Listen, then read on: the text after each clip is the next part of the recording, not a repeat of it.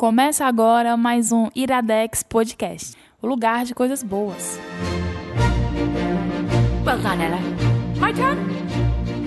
Salagadoola, menchikaboola, bibbidi bobbidi boo. Put them together and what have you got? Bibbidi bobbidi boo. Salagadoola, menchikaboola, bibbidi bobbidi Está começando mais um Iradex Podcast. Caio Anderson, estamos no 130. Estranho começar com essa música. Opa, Gabriel Franklin, me explica. Não, eu não vou explicar não. Quem vai explicar vai ser uma vozinha que a gente tava com muita saudade. Shhh, tô arrepiado já. Olá, olá. Eita porra! Rapaz, a gente chamou e ele veio. Por um Ele instante veio. eu esqueci o meu próprio bordão. Tive que pensar um pouco o É o que eu vou horário, falar é o mesmo. horário, é o Aí horário. depois eu lembrei, tem um olá, olá. Fazia tanto tempo, cara, que Pois Zé é. Wellington, Renê Zé Wellington não, não, vinha, Wellington. não É. vinha gravar com a gente, cara. Segundo o PJ Brandão, agora eu sou CEO. Deixei a vida de assalariado, aí tá foda. É verdade, Mas só nos aí. prolabore.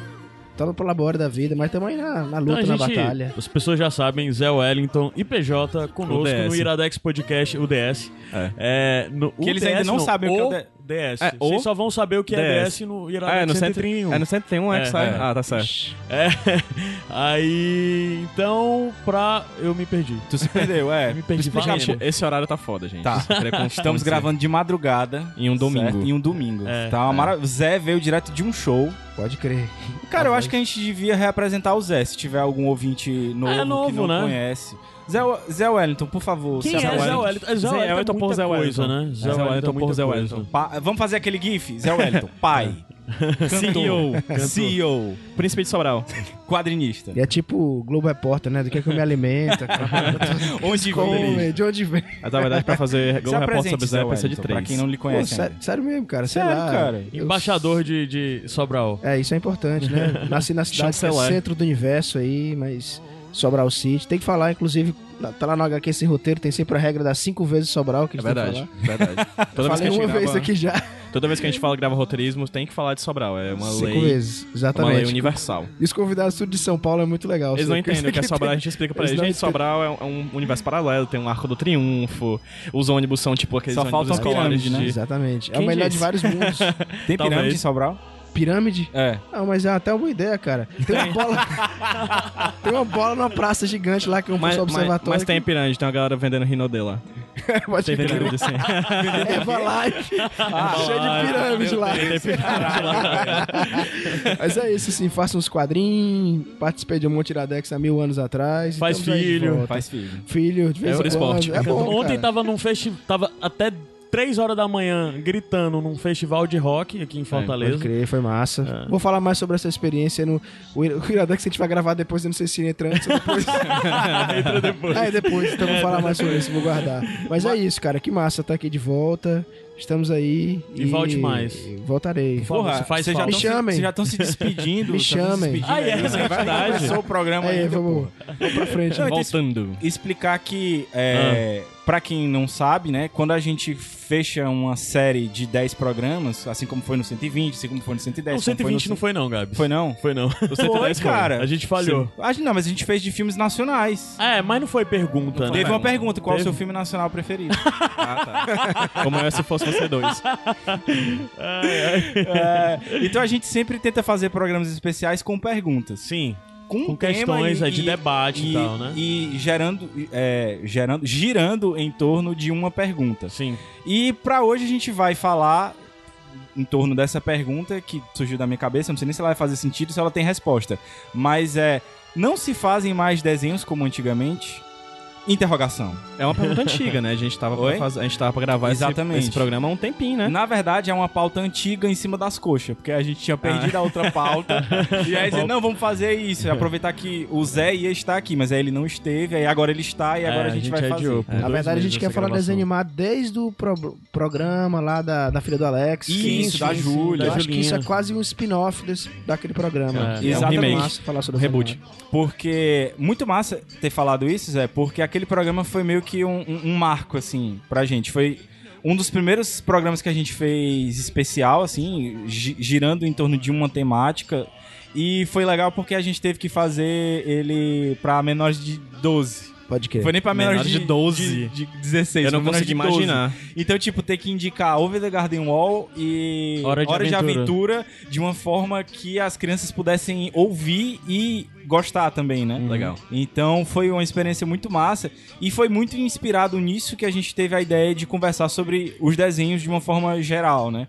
Tanto a questão da, da, da Disney, da evolução da Disney, a evolução dos desenhos, quanto os desenhos atuais, né? Que tem uma, uma, um objetivo diferente, né? E que agradam tanto adultos quanto crianças. Ou desagradam, Ou desagradam, é verdade. né? Mas a gente vai debater muito sobre isso. Tu quer dar recado, Caio? hoje? Tem que dar recado. Tem que dar mas recado. só uma coisa bem rápida, se você a gente tá falando desse programa, é o Iradex Podcast 58, que foi lançado em 25 de maio de 2015, dois aninhos aí, mais de dois anos. Mas se você não acompanhava o Iradex nesse tempo, vale a pena você escutar esse Tá linkado no 58, que eu acho que é um dos melhores Iradex que nós já fizemos. E, E, e, a gente indicou duas animações fora de série, assim. Fora de série, literalmente. Mas, a- a- vendo que é o 58, eu lembrei de outro programa especial, que acho que foi o primeiro que a gente fez, é, fechado assim, que foi o, o do Foo Fighters lá, que foi inclusive contigo, Zé. crer. Sim, Que a gente indicou o documentário, é o Sonic Highways, né? Se você quiser escutar mais Zé Wellington, tá linkado aqui no post a tag Zé Wellington Vale a com os. Iradex Podcast que tem o Zé e mais coisas com o Zé. Clica na minha etiqueta Inclusive- aí, pessoal. Inclusive, eu tenho que conversar um negócio com o Zé antes dele ir embora. Eu lembrei agora. Eita, Sobre pô. coisas que o Zé já fez no Iradex e ficaram paradas aí no tempo. O Zé vai, ter um, vai ser o maior produtor É. de conteúdo do Iradex, porque ele também participa do HQ Sem Roteiro, vez ou outra, né? Então, Quem, quem pegar, pegou. É porque É, ele é pegar, CEO pegou. agora, ele quer ser É, CEO. Então vamos fazer o seguinte. Gabriel. Vai subir música, vai, Vai descer, descer música, música. e vai ter um aviso em off, depois sobe ah, o. Caio do música. Futuro. O Caio do Futuro. O Caio do Futuro. Tá? Vão ser apresentados hoje ao Caio do Futuro. Vocês vão conhecer também na semana que vem. Cada futuro é gordo. Pois tá. Vamos Será? subir a música. Hi Ho. Sobe.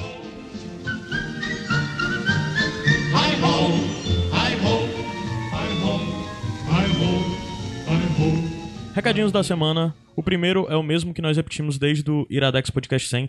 Se você acredita no que nós produzimos, se você acredita no Iradex de uma forma geral, em tudo que é feito, desde os podcasts até mesmo o conteúdo de texto que está lá no site iradex.net, você pode ir no padrim.com.br barra iradex e contribuir conosco mensalmente nos valorezinhos de assinatura que você tem lá e pode ir, sei lá, desde um real até o quanto você quiser nos dar por mês. Você fazendo isso nos ajuda a continuar produzindo o que nós temos produzido. Eu não vou entrar tanto nas minúcias de falar sobre as metas e as recompensas agora, porque em breve a gente vai estar soltando novas metas e as recompensas que já estão lá no site vão ser refeitas. É, agora de julho para agosto, a campanha do Padrim vai, do Iradex vai ser atualizada com novidades. Então, por enquanto, eu vou manter o suspense. e o outro ponto é que se você já é padrinho, você deve saber o que é a Box Full of Iradex. É uma, uma caixa onde é cheio de coisas que nós achamos que é a cara do Iradex e nós sorteamos periodicamente uma e é enviada para uma das pessoas que esteja contribuindo nessa campanha do lá no Padrim. E a gente fez o sorteio da primeira na semana passada, feito através do Facebook Live, né, na ferramentazinha de live do Facebook. Tá linkado aí no post. Você pode entrar lá e ter acesso e ver quem foi a pessoa que ganhou e ver como é que foi o sorteio que foi divertido. Tava eu e o Renan fazendo isso e foi divertido e tudo mais. Em breve a gente vai falar um pouco mais também sobre a box e quando vai ser o sorteio da próxima. E esse podcast tá saindo um dia antes do que era pra sair. Tá saindo no dia 12 de julho, era pra sair no dia 13 de julho. Ou seja, era, tá saindo numa quarta, era pra sair na quinta. Por que tá saindo antes? Porque na quinta, dia 13 de julho, o Sete Reinos volta. Isso mesmo, Sete Reinos volta. Finalmente. Me deixa em paz. Mas o grande lance é que pro Sete Reinos voltar, ahn, a gente acabou decidindo, por, por problemas na agenda, empurrar um pouco a gravação dele, antecipar o Iradex e fica nessa coisa. Mas a partir da semana que vem, o Sete Reinos vai cobrir os episódios regulares de Game of Thrones. Então ele vai sair entre terça e quarta-feira, todas as semanas. O objetivo é que saia Sete Reinos todas as semanas. É, se isso não acontecer, é porque realmente não foi possível, mas o objetivo é que seja, para cada episódio novo, novo da temporada de Game of Thrones, saia um Sete Reinos comentando aquele episódio. E se você não sabe o que é Sete Reinos, eu deveria ter dito antes, é o podcast onde nós cobrimos toda a obra do George Martin, né? É, desde os livros aos contos, a série de TV, aos jogos e mais um bocado de coisa. Sete Reinos já tem aí quase 30 episódios, ou mais de 30, nem sei bem, mas agora a gente vai lançar mais episódios cobrindo essa sétima temporada, e depois que acabar essa sétima temporada, a gente vê aí o que, que dá pra produzir de novo dentro do Sete Reinos. Mas o aviso é para se você já conhece Sete Reinos e já acompanha há bastante tempo, o feed mudou. Você tem que apagar o feed que você tinha assinado aí no seu agregador, no iTunes ou no seu agregador do, do Android ou no que for, e assinar novamente. Nós mudamos o feed do Sete Reinos, bem como também foi mudado o feed do Pilotando. Em breve, esse feed do Iradex Podcast também vai mudar. Mas só que a gente avisa mais na frente quando é que vai acontecer essa mudança.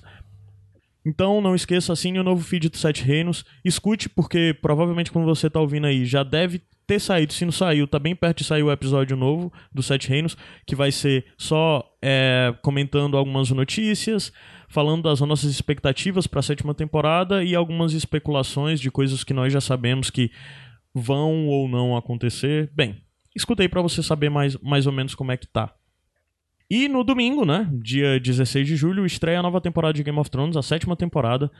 E nós vamos estar aqui em Fortaleza no Buzzers. É um pub aqui na cidade que fica na rua Carlos Vasconcelos 834, no bairro Meireles. É ali esquina da Carlos Vasconcelos com a Pereira de Filgueiras. Quem é de Fortaleza talvez conheça. Então a partir de 8 horas provavelmente a gente vai estar por lá entre, sei lá, 8 e meia e 9 e meia.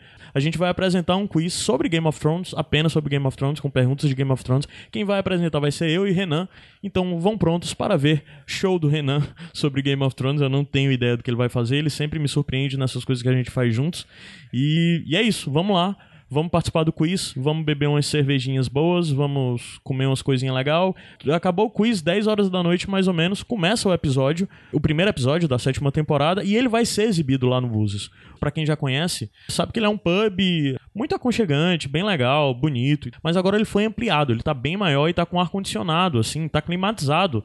Ou seja, é mais telão, é mais espaço para assistir, mais confortável. Então reúne seus amigos e vamos com a gente lá pro Búzios, que vai ser bem legal mesmo. Além do quiz, você pode ganhar os prêmios, né? Você pode concorrer no quiz e ganhar prêmios. E além disso, no final a gente vai estar tá lá, sabe? Você pode ter uma dose de Sete Reinos ao vivo conosco lá. Chega, conversa com a gente. A gente diz o que é que achou do episódio. Aí vamos querer escutar o que você achou do episódio, porque isso pode influenciar diretamente na gravação do próximo Sete Reinos. É isso, essa, esse aviso já tá longo pra caramba. Resumindo, Sete Reinos voltando, e a gente vai estar tá lá no Buses para fazer esse quiz, depois assistir o episódio junto com os amigos. Bora nessa. Volta aí pro Iradex Podcast 130 que tá massa.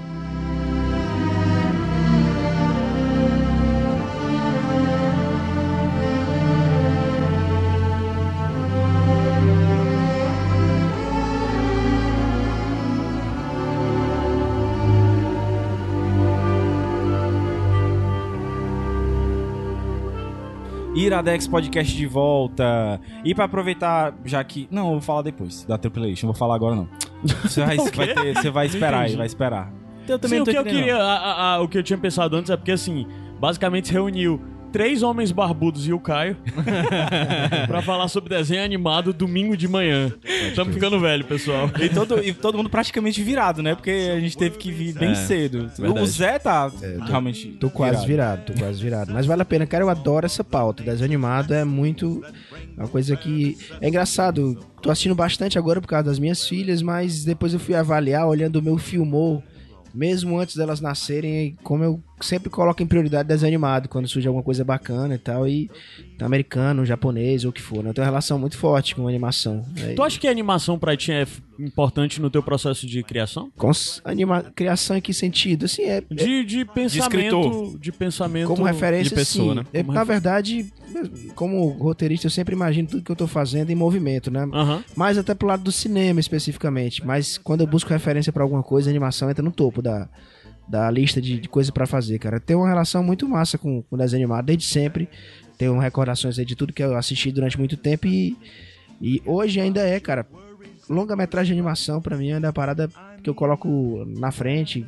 Se for família, é mais legal ainda pra assistir com as minhas filhas, né? Mas é, eu tenho uma relação muito forte com os animados. Não sei O é- vocês aí. Ainda, ainda mais quando, como roteirista de quadrinhos que tu é, a gente sempre fala isso, né? Quando a gente fala de quadrinhos, a gente pensa mais se for colocar numa balança no cinema do que na própria literatura, né? Sim. Então, assim, quando a gente escreve quadrinhos, a gente escreve muito. Se a gente fosse. Sério, fosse comparar, é muito cinema. É muito cinema. É pensar cena a cena, é pensar quadro a quadro, é pensar num movimento que a gente não tem na literatura. As que a gente chega mais perto são do muito cinema. parecidas. Sim, completamente. E se você pensar que vai ser desenhado, a gente chega mais perto de desenho animado, né? É, e é, é, é foda se a gente tivesse combinado tinha dado tanto certo. Porque a gente tem meio que uma pauta, mas vocês começaram exatamente no ponto que eu queria levantar. Olha aí. Porque a pergunta da gente é: não se fazem mais desenhos como antigamente, a gente fala só desenho. Mas na verdade tá implícito aí o lance do desenho animado. É, e eu acho que a, a, a parada do desenho animado ele vem de uma necessidade do ser humano de querer dar vida às coisas, né? Porque o desenho é estático. Ele é demiúrgico, né? e- Ele e você quando- é uma criação de, tipo, divina, né? Quase. E quando você dá vida a isso, quando você transforma isso em animação, você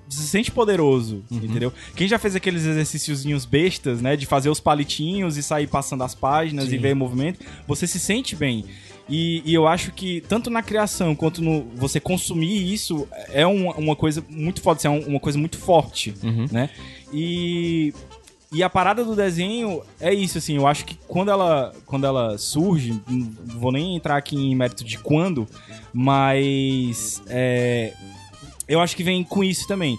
Vem num misto de sentimento de você querer dar vida a alguma coisa e também já pensando, acho que desde o início, como um produto, um produto cultural. E a primeira pergunta que eu queria fazer pra vocês é se vocês acham que o desenho ele surge automaticamente como pra criança. Assim como é é uma associação que eu faço, por exemplo, com Sim, o quadrinho. O quadrinho surgiu pra criança. né? Certa f- Inclusive entre foi, aspas, até, é. inclusive foi até complicado, por exemplo, a gente falou no programa do Will Eisner, Uhum. que ele não gostava tanto desse estigma, estigma entre aspas aqui, que o quadrinho é, levava e que ele queria quebrar, ele queria fazer quadrinhos para adultos Uhum. também. Então, vocês acham que o, que o desenho ele surge como exclusivamente para criança? Gente, é, pra quem tá ouvindo a gente, eu faço uma pergunta agora, assim. Pra vocês, teatro é coisa de velho? Literatura é coisa de adulto? Ou não? Porque assim, quando a gente fala que quadrinhos é coisa pra criança e desenho animado é coisa pra criança, pra mim são você tá misturando e confundindo a forma com o conteúdo, né? A literatura é pra todos, né? Existe literatura infantil, literatura infanto-juvenil, literatura adulto, é, assim como o cinema. O cinema tem pra todas as, as, as, as idades, assim como o teatro é pra todas as idades, assim como o quadrinho e desenho animado também é. Certo que ele nasce com uma questão muito mágica por trás. Como tu falou, fazer um desenho animado é pôr em movimento algo que não existe. Uma vida que não existe. E aí, ocasionalmente, com, a, com esse tipo de, de, de criação, que inicialmente é científica, né, o cinema nasce científico, acoplado no, no- numa indústria de entretenimento, né, uma indústria cultural, ele acaba sendo adequado para um público infantil, talvez por essa questão do, do encantamento, né, da magia que é. Mas acredito que o, o cinema de animação não nasce como para quadrinhos, eh, pra quadrinhos, pra criança, né? Ele é acoplado a posteriori. Depois que ele nasce, é que ele é acoplado. Se vê como um produto, né? É, Quando- e aí se cria tanto e se impõe tanto dinheiro em cima dessa ideia, assim como o início da indústria quadrinística, porque ela não nasce como super-herói mesmo, ela nasce assim como crítica social Uhum. e tudo mais. O quadrinho nasce como crítica social depois, é que vai virando coisa mais de, de, de, de infância, né? De, de criança. Quando você põe dinheiro e percebe que aquilo ali rende mais, a partir do momento que você vende pra uma criança, ocasionalmente ele vai se tornando, abre aspas, coisa de criança, fecha aspas. Não porque ele é prioritariamente de criança. Mas é a viabilidade é econômica, né? transformado em coisa de criança. É a É, viabilidade, é o fim econômico que é, dado à coisa, é, né? É, Dá-se se a pecha for- de criança. Se você for ver, né? Eu tô dando uma, uma pesquisada aqui, né? Na, na verdade, nem precisava pesquisar. Imaginei que a animação tivesse começado com esses experimentos em rotoscopia Uhum. e vários copias que tem, né? Que são várias Sim, máquinas Que, que foram criadas. É, imagino que na época não. Talvez tiveram várias experiências diferentes. O que eu sei é que vindo aqui pro futuro, né? É muito engraçado a relação que minhas filhas têm vendo TV com uma coisa que é animada e uma coisa que é live action, mesmo que essa coisa live action seja pra criança, seja colorida, com gente vestida Uhum. de palhaço, né? Os patati patati, patatá da vida, ou sei lá, esses programas que tem na Disney Lazy Junior, Town. Lazy Town, o que for. Cara, Muitos são pra Lazy Town? idades dela, né? Pra idade delas mesmas, mas ainda assim é engraçado ver a relação que elas têm com o desenho animado. E eu tenho a impressão que lá no começo, há mais de 100 anos atrás, né? Isso começou aí, da virada do século XIX pro século XX, né? Alguém percebeu esse fascínio que a criança tinha, né? Pelo desenho animado. Porque não é só questão da cor, porque os live actions também tem cor. Claro, acho que E a não. animação não nasceu colorida, né? Ela Sim, e exatamente. Ela nasce em preto e branco. Eu né? acho que esse desforme mesmo do humano, né? aquele desenho, ele é, é o, é o humano deformado, né? Acaba sendo cara, O cartoon. caricato, cartoon. E, e basicamente, uma, uma parte das primeiras animações, da forma como a gente conhece hoje, são animações de cartoons que existiam na época, de personagens da, da Syndicates e tudo. Então, é, acaba que a criança foi entrando, entrando nessa parada, essa indústria foi se criando, até um ponto que hoje a gente tem, por exemplo, a Hasbro, que faz brinquedos, que é dona de várias grandes marcas Porra, hoje. a Hasbro já chegou a ser dona, inclusive, do D&D, cara. É, grande dona de brinquedos, É, dona, principalmente. ela é né? dona da Wizards of the Coast. Wizards of the Exatamente. É, chegou ao do ponto de hoje, ao invés dela D&D. lançar o produto de brinquedo primeiro, ela coloca uma série de animação no YouTube, né? Você imagina o custo pra fazer isso, mas é pra poder trabalhar a marca pra pra aquele Hoje, público, né? hoje em específico. dia, a, a turma da Mônica Toy, né, que é, são animações feitas só para o YouTube, curtinhas, também é uma forma de, de colocar a marca na, na, na, na cabeça das pessoas, Sim. né? Eu tava vendo um, tô lendo um livro sobre quadrinhos, tava lendo um livro sobre quadrinhos, é Comics and Narration, do Thierry Groistin. Ele fala que o cartoon, o desenho car cartoon, ele é diferente de, de uma fotografia ou de um desenho mais hiperrealista, porque é diferente de você desenhar alguma coisa dizendo, eu vi isso, quando você desenha uma coisa de cartoon, você diz, esse aqui foi o que eu senti ao ver isso. Hum, entendi. Então, o desenho Bacana. cartunesco, ele é puramente sentimento. Então, quando você coloca no anime, por exemplo, um personagem triste e coloca aquela gotinha, ou ele chorando as lágrimas assim, como se fosse dois Um rios rio, saindo né? de cada olho, então você tá não mais não mostrando o que acontece, mas mostrando o que sente quando acontece, sabe? Então é isso que eu acho que o, o cartoon, o desenho animado, ele tem a, a capacidade de encantar as pessoas. Porque ele não trata com o que você vê, mas ele trata por que está por trás dos seus olhos, com o que está dentro do seu coração. Né? Assim, é uma coisa muito emotiva. Ele pode brincar com as emoções muito mais do que um live action, por exemplo. É a questão de caricaturizar mesmo a coisa. Exato. né? A Só caricatura, é isso. é, a caricatura é o exagero da forma. É o nariz grande, é o olho grande, é os, são os pés, a cabeça grande, né? O caricatural, o cartunesco, Ah, ele é. é, o, ca, o, caricatu, o caricatural, o cartunesco, ele é exatamente a extrapolação de uma coisa que às vezes é sentimental interna e, consequentemente, comunica-se com coisas que a gente às vezes nem se toca. Uhum. E, e a gente falou em questão de produto e capitalização e voltar isso para as crianças, e é impossível falar de, de desenho animado sem citar Disney, né? É, completamente impossível. Não é, não é à toa que a trilha sonora que vocês vão escutar durante a maior parte desse programa é de filmes da Disney. Já peço desculpas de não ter conseguido colocar o que pra gente poderia ser chamado de original, porque foi como a gente foi apresentado, né? Com as músicas em português, mas a gente tá utilizando o Spotify pra fazer as playlists e no Spotify só achei as em inglês, então já peço perdão. Com mas, Spotify capitalista, pois é. colonialista. Mas o que eu queria falar é, é sobre a Disney e a gente falar um pouquinho sobre a evolução dos filmes. Claro que a gente não vai falar filme por filme, mas é muito interessante como a Disney é, tem os grandes clássicos que se você tocar uma, um- uma musiquinha que qualquer você vai identificar o filme mesmo que seja em inglês. Anda da E Tipo isso aqui? Exatamente. com sotaque jamaicano, mas que a gente não pega, mas a gente sabe qual é, né, da Pequena Sereia. Anda da E é interessante como a Disney ela começa adaptando class- grandes clássicos, né, grandes contos, Sim. que muitas vezes eram pra. os contos em si eram pra adultos É. e ele- eles transformam pra criança, justamente como tu falou, PJ. É, vendo o potencial de venda que tinha ali, né? Isso aí, década de 30 com a, a Branca de Neve, e aí vai passando 40, 50, 60, trazendo os grandes clássicos. Cinderela, a própria Pequena Sereia que vem depois, Bela e Fera e tal. E, e é interessante como o desenho acaba sendo popularizado com o cinema, né? E, e- e com a Disney. E gerando milhares de produtos depois. né? Sim. Vocês acham que o desenho teria ganhado as mesmas proporções se não fosse o- o- a Disney? Rapaz, com certeza o Disney, o Walt Disney, o cara, Disney. né? O Walt Disney, Walt Disney. morreu em 66, se eu não me engano, e- mas ele tem uma contribuição absurda, né, pra popularização do desenho. Daqui a pouco a gente deve falar um pouco de animação japonesa, a gente vai Aham. ver o quanto ele influenciou a galera no Japão também. Mas eu acho que ele é um cara, uma pedra fundamental dentro da história da animação, desde que ele começou as experiências dele aí na década de 20, quando ele montou um estúdio, percebeu o potencial absurdo, né? Quantidade de grana que isso podia dar e, e- e vocês falaram aí de produtos aí derivados. Você vai falar da própria Disney, O né? próprio Disney parque, World, né? O próprio parque Que hoje tem, Disneylândia. tem, tem milhares de lugares aí. Tem, Exatamente, Tem, então- em Paris, tem, tem no Japão também. no isso Japão. aí, né? Basicamente, cara, a Disney é, é isso na prática, de você pegar um personagem, fazer um parque temático sobre ele, né? Ele percebeu esse potencial, sempre foi um cara muito empreendedor. Acima de tudo, né? E é além um cara muito polêmico também, né? Assim, Demais, É demais. como o Steve Jobs, né? O pessoal eh, Steve diz Jobs. que, que não, não. Quem trabalhava pra ele não acha ele essas maravilhas todas, né? Isso vale pro, Ah. pros dois, né? É porque o, o Disney ele trabalhou com encantamento, né? Quando a gente fala sobre um parque temático de uma pessoa guardar dinheiro pra poder viajar pros Estados Unidos pra tirar uma foto do lado do Mickey no parque temático da Disney. Abraço Estou olhando pra pra você, Luísa Lima.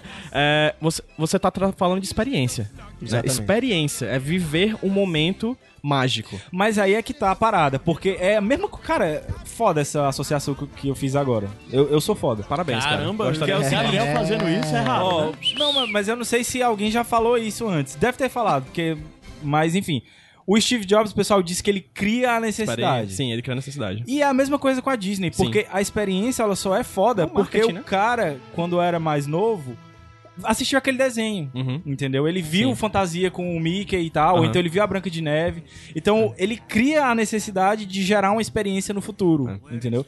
É, é foda isso. Uma, quando, agora. quando a gente estuda sobre tradução, a gente vê muito a ideia de que tradução é uma questão de, de hospitalidade, né? Você pega uma coisa, um- uma história, e você traduz aquela história não pra ficar igual a. Tipo, por exemplo, você pega um texto em português e você vai traduzir pro russo, você não quer que as palavras estejam do mesmo jeito que esteja em português, até porque é O impossível. sentido, você quer o sentido. É, né? mas o que você quer, na verdade, é que o leitor em russo sinta no coraçãozinho dele, quando ele lê aquele texto, o mesmo sentimento que o leitor que leu em português sentiu. Então, quando você pega os textos, por exemplo, dos contos de fada, que, como você mesmo disse, eram para adultos, violentos, continham cenas de sanguinárias, estupro. enfim, trevas mesmo, coisa bem. O lobo não comia chapeuzinho só por literalmente falando, era no sentido bíblico também, né? Como você diz. É, ele, é, ele traduz essa história para um público mais jovem. Então, assim, traz um novo sentimento para um público mais Não, jovem. e leva, não só é, traduz isso, como também, se quiser, coloca os valores que Total, ele quiser. entendeu? total. Tu falou, por exemplo, do da Cinderela, né? E da Bela Adormecida, que são filmes da década de 50, pós-guerra, né? Se vocês lembrarem daquele desenho do We Can Do It, né? Das mulheres, nós podemos fazer isso. Ele é um desenho da Segunda Guerra Mundial, época de Segunda Guerra Mundial, porque os homens estavam em guerra lá na Segunda Guerra Mundial e, pra- e você precisava De uma força de, de, trabalho. de uma força de trabalho que era a força de trabalho feminina. E aí as mulheres eram trazidas para as fábricas. No momento em que a guerra termina, a gente precisa tirar essas mulheres ali para colocar os homens que foram pra guerra e sobreviveram. Exatamente. Então você tem os ideais conservadores da época postos na Cinderela, postos na Branca de Neve, postos nessa mulher que quer que um príncipe encantado venha e que a tenha nos braços, que a beije. Né, e que dê tudo que ela sempre quis, porque ela é uma princesa, ela merece ter tudo que ela sempre quis. Então, assim, os desenhos aí são trazidos, de- essas histórias do passado são recontadas hoje em dia, mas com essas temáticas dos valores da época, né? Basta ver, sei lá, o- os desenhos de princesa de hoje em dia, que são completamente diferentes, com, cujos valores são diferentes, que as ideias que são defendidas são diferentes de outra, de outra hora, né? É, essa, a princesa ela mudou drasticamente né, nos últimos anos. A, a Disney ela, assumiu essa postura nos últimos anos, né? A gente pode tentar dizer aqui que eles são legais, são gente boa, que tem Não, uma não ideologia bacana, quando a gente sabe que na verdade tem um mercado crescente, tem uma tendência Exatamente. a se pensar a mulher de uma forma diferente hoje na Follow mídia. the money. É, Sempre exatamente. isso. Siga o dinheiro. Normalmente. Então hoje você, você pega desde Frozen, talvez um pouco antes, né? A galera Mulan. fala de Pocahontas, É, mas a gente eu falou acho de Mulan, cara. É, Mulan, Mulan, década de ainda, 90, inclusive. cara. Sim, progressista 90. pra Mulan. caralho. É, com certeza. Se você for pegar Pocahontas, eu já acho que não. Eu Acho que tá meio Não, que disfarçado. É, ele, ele, na verdade, o estereótipo ainda. Mas assim, mas isso é, é legal, né? É, é muito difícil dizer se, se eles estão panfletando, né? Ajudando o governo, como muita gente diz, ou se realmente a- era um contexto da época que eles estavam inseridos e aquilo foi, foi sendo criado. E a Disney é muito disso, né? Ela representa o que tá acontecendo mesmo, da- do jeito dela nessas animações que, que elas fazem, né? Nas É. últimas, as mais antigas. Eu faço um paralelo com outras empresas que duram muito tempo, tipo Marvel, DC Comics, a empresas de entretenimento, elas seguem o seu período, né? Elas atravessam gerações, literalmente. Né? Se a gente for pegar a Disney no começo no século XX até chegar hoje, cara, são quase 20 100 anos de Disney. E, putz, ela atravessou movimentações sociais absurdas com o Grandes passar do tempo mudanças, né? né? Se a gente for comparar o hoje, passado e o presente, a Hanna-Barbera, a Warner Bros. com seus desenhos, Isso, né? era exatamente isso que eu ia falar, porque do mesmo jeito que a Disney leva isso pro cinema, ou a Warner com os desenhos Hanna-Barbera e tal, leva isso pra dentro de casa, né? É, mas tu fala isso também, mas a Disney também teve coisas pra dentro de casa, Sim, né? sim. Mickey, Pato Donald, Pateta, enfim, a gente também. A Disney também tem a sua divisão. O que salta aos olhos são os filmes de fato, porque, até como tu tava São falando. marcos, né? São, são marcos históricos, né? Quando sai um filme da Disney, quando saía, hoje nem tanto, porque a gente tem mais uma segmentação de mercado, a gente tem uma DreamWorks ali, a própria Pixar, que também é da Disney, mas que se diferencia editorialmente, entre aspas, assim, do, do, que, a, do que a Disney faz. É, a época, 50, 60, 70, 80, tu tava vendo antes da gente começar aqui a timeline dos filmes da Disney, são marcos históricos, são documentos históricos, são representações históricas de um período, né? Então, essa... essa a Mulan, por exemplo, quando eu digo que ela é progressista, é porque se você for ver a timeline da Disney, filmes que vieram antes e filmes que vieram depois de Mulan, já. já a uma Mulan já curva. tava. É, uma, é um ponto fora da É um curva. ponto fora da curva. Né? A Mulan tá fora ali do ponto da fora da curva. Mais que ela quer um príncipe, etc. Enfim. Mas você tem uma modificação ali. Eu acho que ela não quer. Não, tem ela- um príncipe. aparece um tem príncipe. um príncipe, mas aparece acho que um ela não príncipe. quer. É, sim. É, então, isso, esses detalhes a gente percebe. Putz, a, é, pra Mulan acontecer, a Mulan aconteceria hoje Sim. no cinema, hoje. Mas não aconteceu em 98, né? Então, assim, são documentos realmente históricos, né? Por isso que a gente fala da Disney nos filmes, porque realmente ela atravessou e atravessa gerações. Daqui a 50 anos vão estar falando de, de Frozen e de Moana, É possível. né? É, então, assim, a Disney tem esse, esse, essa importância toda dentro da, da história dos desenhos, da popularização, vamos dizer assim. Hanna-Barbera e a, a Warner também tem, Sim. tem uma grande importância, mas é, o que eu queria mais apresentar nesse, nessa primeira parte, assim, nesse primeiro bloco, era justamente essa, essa desconstrução, vamos dizer assim, dos desenhos, da gente imaginar justamente o que o Zé falou. Assim, não era só. Eles não queriam trazer diversão, entendeu? Tipo, a parada não era voltada pra criança, porque, ah, vamos construir aqui o ideário da criança. Era também um produto, era pra ganhar dinheiro, mas como tu falou também, tinha essa. essa essa questão de deixar os valores bem incutidos ali na, na, na cabecinhas que iam crescer e que iam ser o futuro, né? Sim.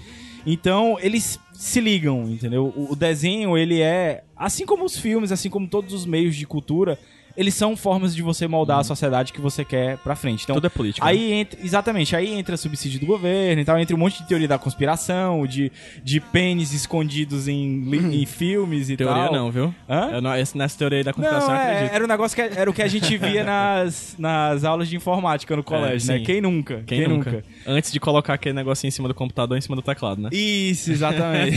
Aquele paninho pra não entrar poeira. planilha era um plástico, né? Plástico. É, mas antes que a gente comece a entregar as nossas idades aqui, é, eu vou pedir pro, pro Caio antes pra gente subir a música e a gente passar pro, pro outro bloco, que é quando a gente vai falar das nossas experiências pessoais com os nossos primeiros desenhos. Eita. E com a transformação, assim, do que. Porque a gente até agora só falou de coisas ocidentais, né? Sim. Disney, Warner, Hanna-Barbera e tal. E pra gente falar também de um, de um choque de cultura que a gente teve aí com a chegada da, dos animes. Pensou que a gente não ia falar de choque de cultura? Choque de cultura? Achou errado, Achou errado, otário. otário. than can ever be done. There's far too much to take in here, more to find than can ever be found. But the sun rolling high through the sapphire sky keeps and small on the endless round. It's the circle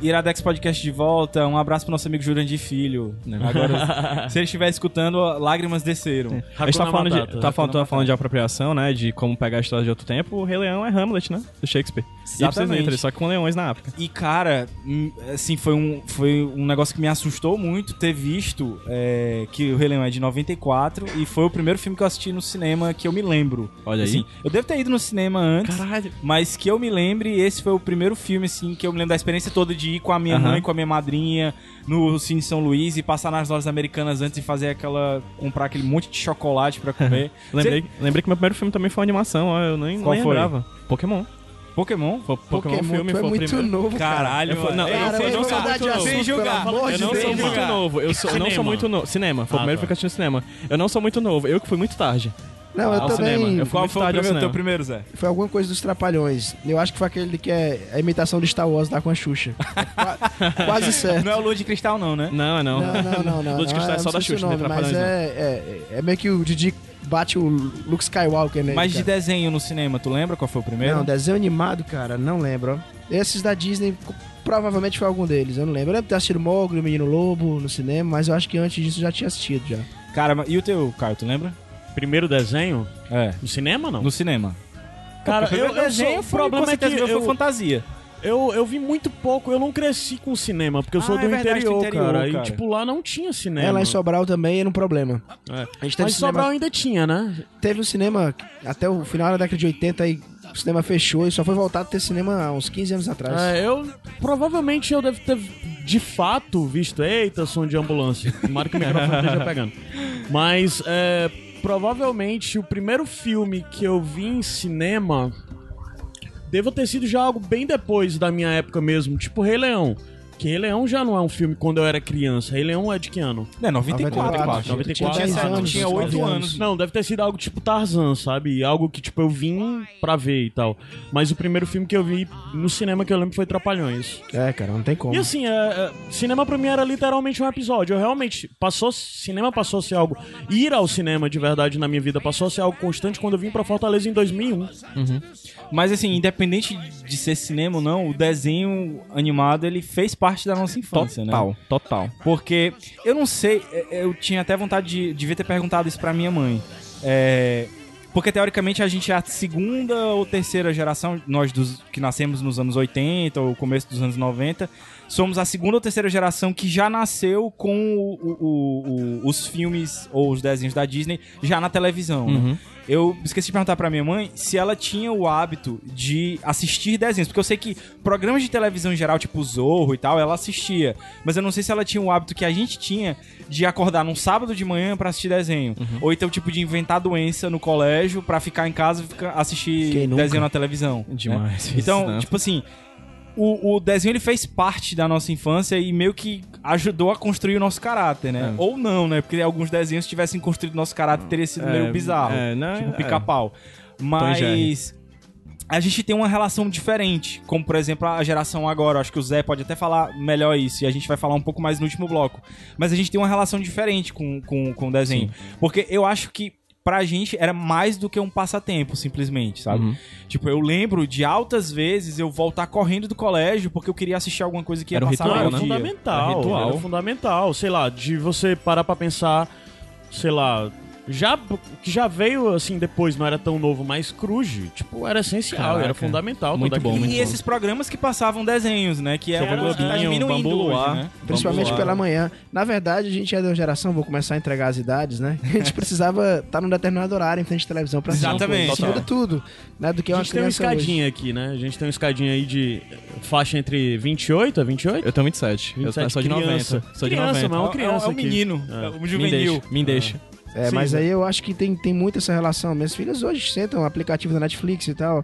Ou até mesmo o canal a cabo, que é Isso, 24 horas de desenho animado. Que... Vamos falar as idades É pra gente aproveitar o pessoal Não, se identificar não. mais facilmente com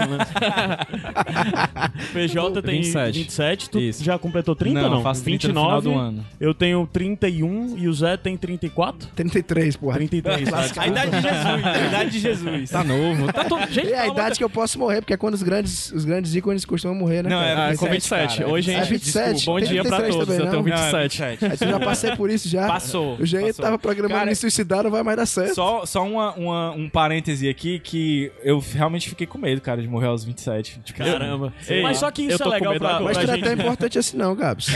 Eu achava, minha mãe achava que eu era importante.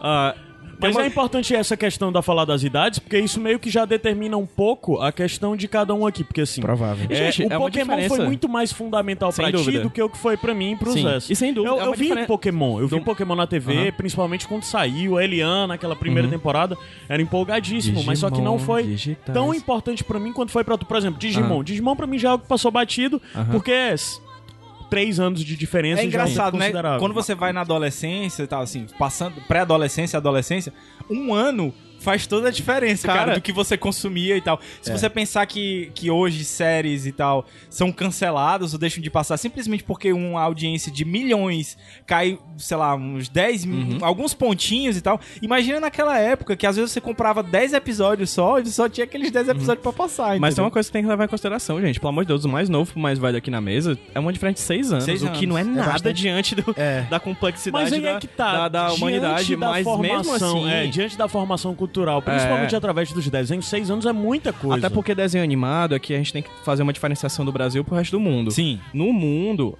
desenho animado sai uma vez por semana no horário X. Na a época, né? Hoje também, de certa forma, o horário X numa época tal. Aqui no Brasil, eles compravam os desenhos animados e era todo, Todo dia. né? De segunda a sexta. É por isso que repetia tantas vezes durante o ano. Porque terminava, começava de novo a temporada. Eles não tinham comprado ainda ou nem tinha saído ainda. Exato, lá fora. temporada. Então, é assim, a- a- o modo como nós brasileiros tivemos Consumimos, essa, né? consumimos o desenho animado na nossa infância e adolescência é completamente diferente lá de fora. Sim, né? sim. A gente sofria praticamente uma lavagem cerebral, velho. É, cara. Porque a gente tava ali todo dia. E, e, principalmente eu já aproveito pra trazer também pra, pra pauta a chegada dos animes. Total. A chegada dos animes trouxe uma diversificada grande nisso aí, até porque a gente vinha acostumado à, à, à questão da cultura massificada ocidental e tal. Mas quando a gente tem contato com os animes, a gente passa a ser, ver a cultura oriental massificada, porque Sim. toda semana vinha um anime novo. A gente É, falou do é. Pokémon, mas depois do Pokémon aí vem Sailor Moon. Digimon, Sailor Moon, Yu Yu Sakura Hakusho, Card Captors. Cavaleiros do Zodíaco, que foi Mas vamos fazer um exercício. marco, né? Vamos fazer um exercício. Cada um diz, não precisa ser favorito, mas dois desenhos muito marcantes. Que você Um voltava do óbvio, colégio pra. É, um óbvio, assim, e outro que quebra um pouquinho essa parede, sabe? Que, tipo, o pessoal vai dizer, caramba, tem esse, vai, É, pra mim, vai. Pokémon e Sakura Card Captors. É. São os dois que, que me mexeram muito comigo. Cara, eu, Cavaleiros do Zodíaco, mexeu absurdamente comigo, né? O pouco convencional, não sei. Sakura Card Captors eu gostava pra caralho, passava na Globo, gostava demais, muito cara. mesmo. E o Hakusho também. Eu acho, e o Hakusho, porque também fez um sucesso, né? Eu acho, inclusive, que é uma animação melhor que Cavaleiros do Zodíaco, mas não chegou Concordo. a, a balançar como balançou Cavaleiros do Zodíaco. Talvez seja um pouco convencional. E o com certeza. ele veio depois de Cavaleiros do Zodíaco. Ele Foi, veio exatamente. necessariamente pra ficar na grade de Exato. onde era o Cavaleiros do Zodíaco na manchete. Ele veio pra ficar no lugar. Né? Porque é. Cavaleiros do Zodíaco repetiram, repetiram, repetiram, repetiram. É. E as pessoas perceberam que todo episódio é igual. não, brincadeira, gente. Eu realmente tenho um problema com Cavaleiros do Zodíaco, mas não tenho... tem- inclusive tem amigos Eu que são. acho que é por causa da tua idade. É possível. Exatamente, É possível. Mas com Cavaleiros do Zodíaco, mas é porque tu não viveu a mexeu época, Quando né? tu, tu- é porque aí é que tá. Quando Ele não tu, viveu. tu já tava na É, idade, sim. o Cavaleiro do Zodíaco já era velho. pra Isso, gente era exatamente. Verdade. novo em folha. Verdade. Porque ela, porra, cara, eu lembro do comercial, brother. Avisando que ia passar Cavaleiros do Zodíaco. Eu vi que tinha um Pegasus. A primeira associação que eu fiz foi é um desenho Changeman. animado do Changeman. É. Foi isso que eu pensei, vocês pensaram isso também, né? Também. Foi isso que eu pensei, porra, é isso, né? Eu lembro da, do- da propaganda, então isso foi muito marcante a Aham. época. Pra É, mim. cara, eu, eu- é, é foda. O teu- o teu gato, assim, o meu. Cavaleiro do Zodíaco, obviamente, mas um desenho que marcou muito minha infância, e, e aí eu já comecei a ser chato dessa época aí, é, foi Tintim, cara. Porque eu li os Ah, quadrinhos caramba. do Tintim. tua cara, bicho. Putz, cara, eu, cara. eu te esqueci de E, falar, se e tivesse lembrado. Tintim era o meu Eu companheiro à assisti. noite. Eu já acho até que contei essa história aqui. Porque minha mãe trabalhava à noite, dava aula. E ela dava aula num colégio que era meio longe, ela voltava a pé, então ela demorava muito. A aula já terminava tarde, ela demorava a chegar. E Tintim era o último desenho que passava de noite. Então, do momento que terminava o Tintim até o momento que minha mãe chegava, eu ficava sozinho. E era foda, porque. E até hoje, se eu escuto a música de, de 10 minutos. Ele era pequeno e já tava dormindo e tal. Então, se eu escuto a musiquinha do Tintin, eu tenho vontade de chorar, porque eu me sentia sozinho, entendeu? Tipo assim, o meu amigo, o meu grande Não. amigo Tintin tinha ido embora. Isso- Horário completamente maluco da TV Cultura. É. Passava Cara, com o Passou Doug também, que era bem massa. Doug era massa. Inclusive, minha mãe, é, na época, já tinha TV a cabo lá Bom em demais. casa e na MTV eu assistia Beavis and Butthead. Esse negócio que tu me falou, esse negócio do, do teu sensação de ver desenho, me lembrou o filme o Get Out. Sim, Pra quem vê o filme aí vai, Vai- pegar vai lembrar. exatamente. E, e- e eu assistia Beavis and Butthead e minha mãe ficava puta, então, não sei o que, não vai assistir, senão vai assistir Doug agora, porque Doug é um menino bom, é um Pronto, garoto tu bom. acabou de falar, o meu é Doug, tipo, eu, eu, pra não repetir Cavaleiro do Zodíaco e outros, mas eu não peguei tanto, por exemplo, Sakura, essas coisas eu fazia cara feia, dizia, é, não gosto disso, é de mulher, bobagem, né? Mas, infelizmente, Ah, eu eu era adoro criança. Sakura é bom demais, não, não cara. vi Sakura, não vi aquele Sailor Moon, Guerreiras até hoje eu lembro Mágicas, Sailor Moon, Ei, com Guerreiras Mágicas desenho. também. Não, é Sailor Moon nunca vi, mas Sakura é, fora. Sakura Sim, é pela aí- Clamp. É, é, o, E o- Clamp é massa. O, o Doug, fundamental desde a época da TV Cultura ainda, fase Nickelodeon, e depois passava a fase da Disney, né? É, a Disney comprou. No, na, no Cruz. Que eu já não gostava mais tanto. E eu adorava, eu adorava do mesmo jeito. Doug é legal, cara. Mas outro que também fugindo um pouco porque eu falei de Cruz, e que Cruz foi muito fundamental pra mim, porque era um programa que eu tinha que assistir, porque eu gostava do. Peraí, deixa eu fazer uma pergunta. universo. É verdade que você faz hoje podcast porque você quer ser o Caju? Puta, cara. é, é sério, toda essa coisa de. de é sério, com é cruz de cruz de cruz de tchau no A final. coisa de estar play, produzindo macaco. podcast com certeza tem influência de Pode Cruz crer. pra mim. Certeza, produtor de conteúdo, na verdade, né? É, a coisa Eles de eram fazer, vloggers before it was cool, né? Aquela coisa dele piratas, meu irmão. Ficarem batendo lá nos teclados e ligando Pirata. coisa, eu, caralho, eu quero É fazer engraçado, isso. né? É engraçado a apropriação, Tamo fazendo né? hoje em dia. A apropriação é incrível, né, cara? A Disney fazendo um programa pirata. Tipo... É, é engraçado, maluco. né? Mas foi a SBT, não foi a Disney, cara. É, mas era da... Enfim. Mas tem, Mas tem outro desenho que eu queria citar, que Mas pra mim aí. era muito importante da época da Disney e que eu gostava muito, gostava muito, inclusive diante dos outros cabeças, como o Tarzan, sei lá, essas coisas, era o Massupilame.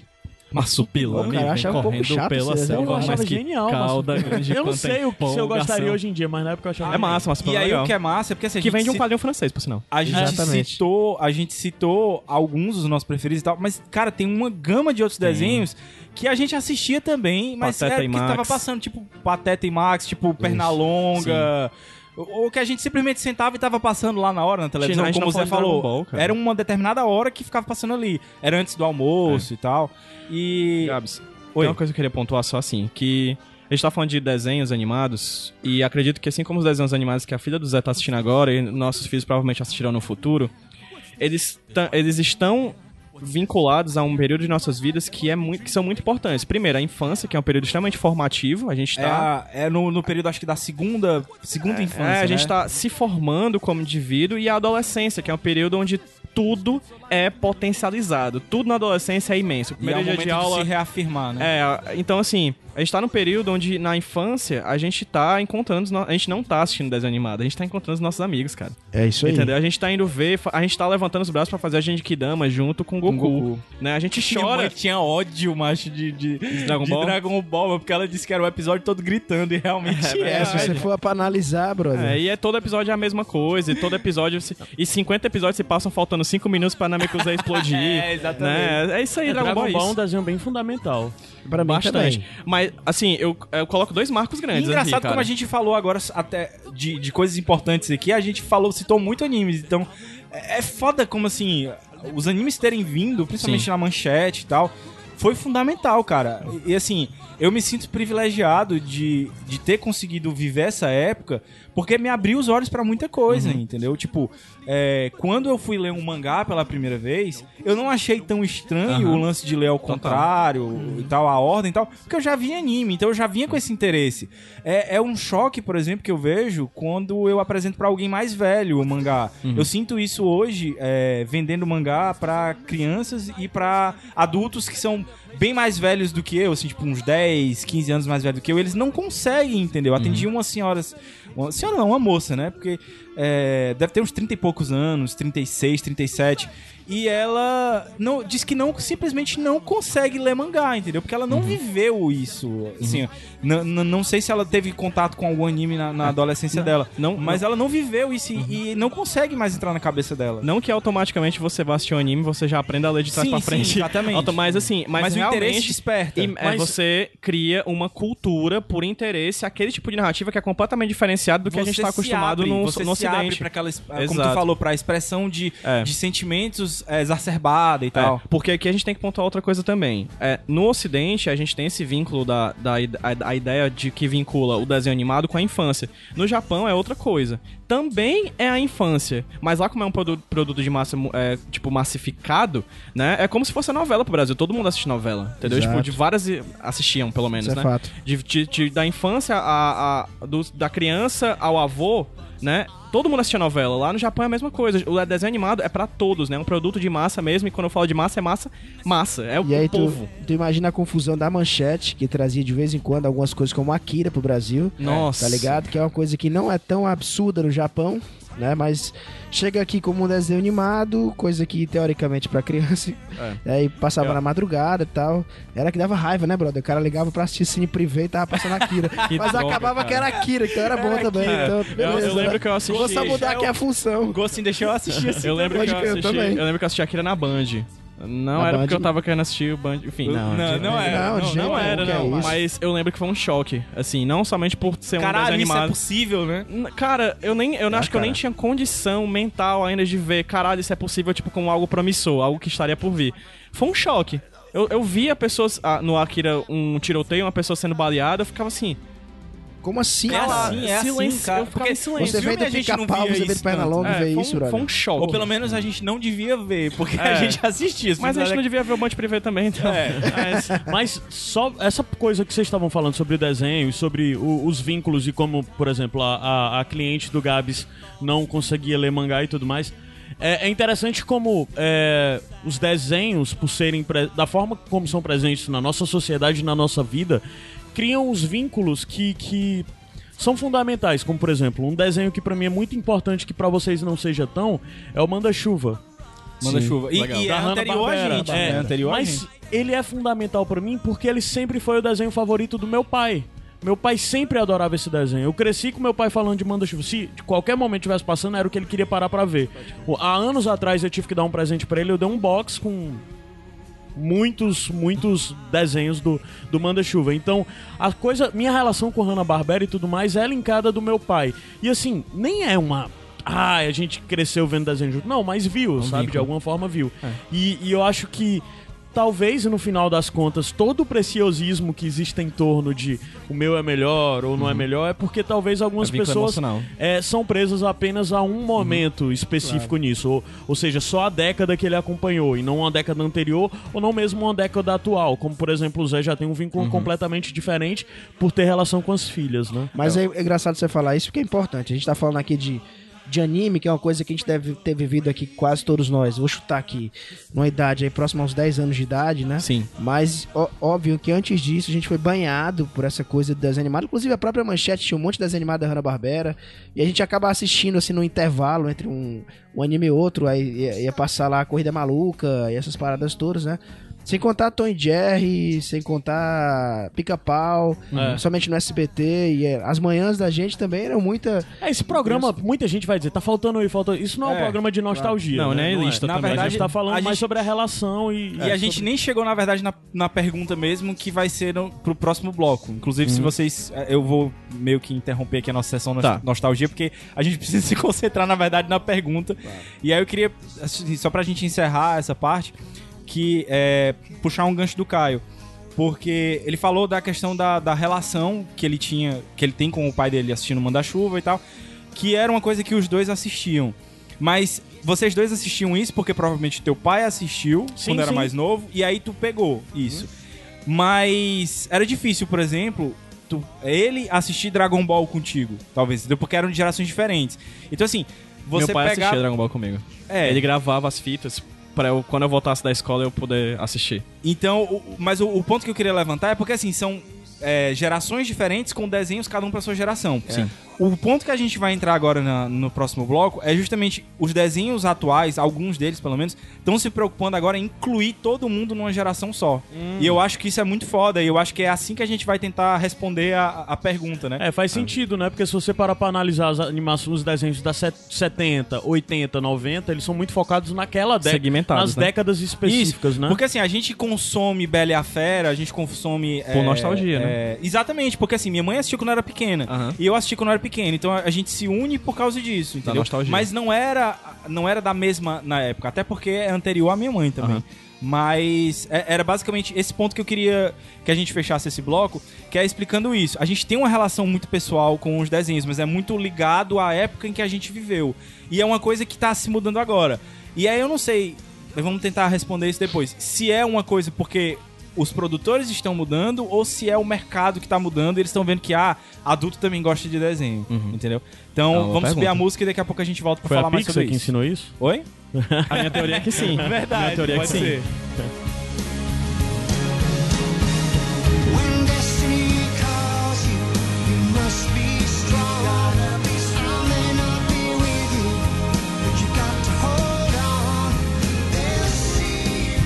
Got a friend in me. You got a friend in me. You got trouble, and I got 'em too. There isn't anything I wouldn't do for you. We stick together, see it through, cause you got a friend in me. You got a friend in me. Iradex Podcast de volta pra você que. Como é que é? Amigo, estou aqui. Pra você É. que é amigo, estou aqui. Cara, a gente depois vai ter que lançar uma versão desse programa só com as músicas em A gente Eu- cantando no fundo as músicas em português. Aí sim, hein? Ou então, é, com as músicas em português, a gente fazendo podcast todo em inglês. Caralho! Seria incrível, Isso, seria massa. incrível, hein? Fica aí a sugestão. That's awesome. É, I like it. Ei, é. com- O que é mesmo que eu ia falar? Sim, puxando o lance da pergunta e ver se a gente consegue, agora nesse bloco final, a gente consegue dar uma resposta pra isso. É o seguinte, a, a gente escuta muito, eu escuto muito isso, minha mãe e tal, pessoas mais velhas dizendo: ah, esses desenhos de hoje em dia não presta, não se fazem mais desenhos como antigamente. Hoje em dia é só. No meu tempo que era bom. No meu tempo que era bom. Ou então, ah, isso aqui era tudo mato, não sei o quê. O pessoal gosta de falar isso. Ah, é politicamente correto. É, o mundo hoje tá muito chato, é muito, muito politicamente chato. correto. Mas assim, tem uma geração de desenhos já há algum tempo, que inclusive a gente até mencionou dois deles no programa especial que a gente citou no começo, que foi o Over the Garden Wall, Hora de Aventura e tal, tem Bob Esponja e tal, enfim. Outros desenhos que hoje eles estão são os desenhos em camadas, vamos dizer assim, que a criança pode aproveitar, mas o jovem e o adulto também aproveitam, cada um no seu nível de entendimento. E assim, é, eu não sei se, se a gente vai conseguir responder a pergunta. Mas eu não sei se dá pra comparar, cara, esses, esses desenhos com os antigos. Eles são. E também não sei o porquê deles serem feitos assim. Se é uma, uma coisa puramente comercial ou se é o mundo que tá mudando mesmo. Assim, o que é que vocês acham? Desenhos como esse que a gente vai falar muito aqui ainda, é, de Steven Universe, Gravity Falls. O Rick e Morty eu coloco uma coisa à parte porque eu não É acho que ele seja pra história, criança. Não é desenho pra criança. Não né? é desenho pra criança. Mas desenhos que servem pra todas as idades, né?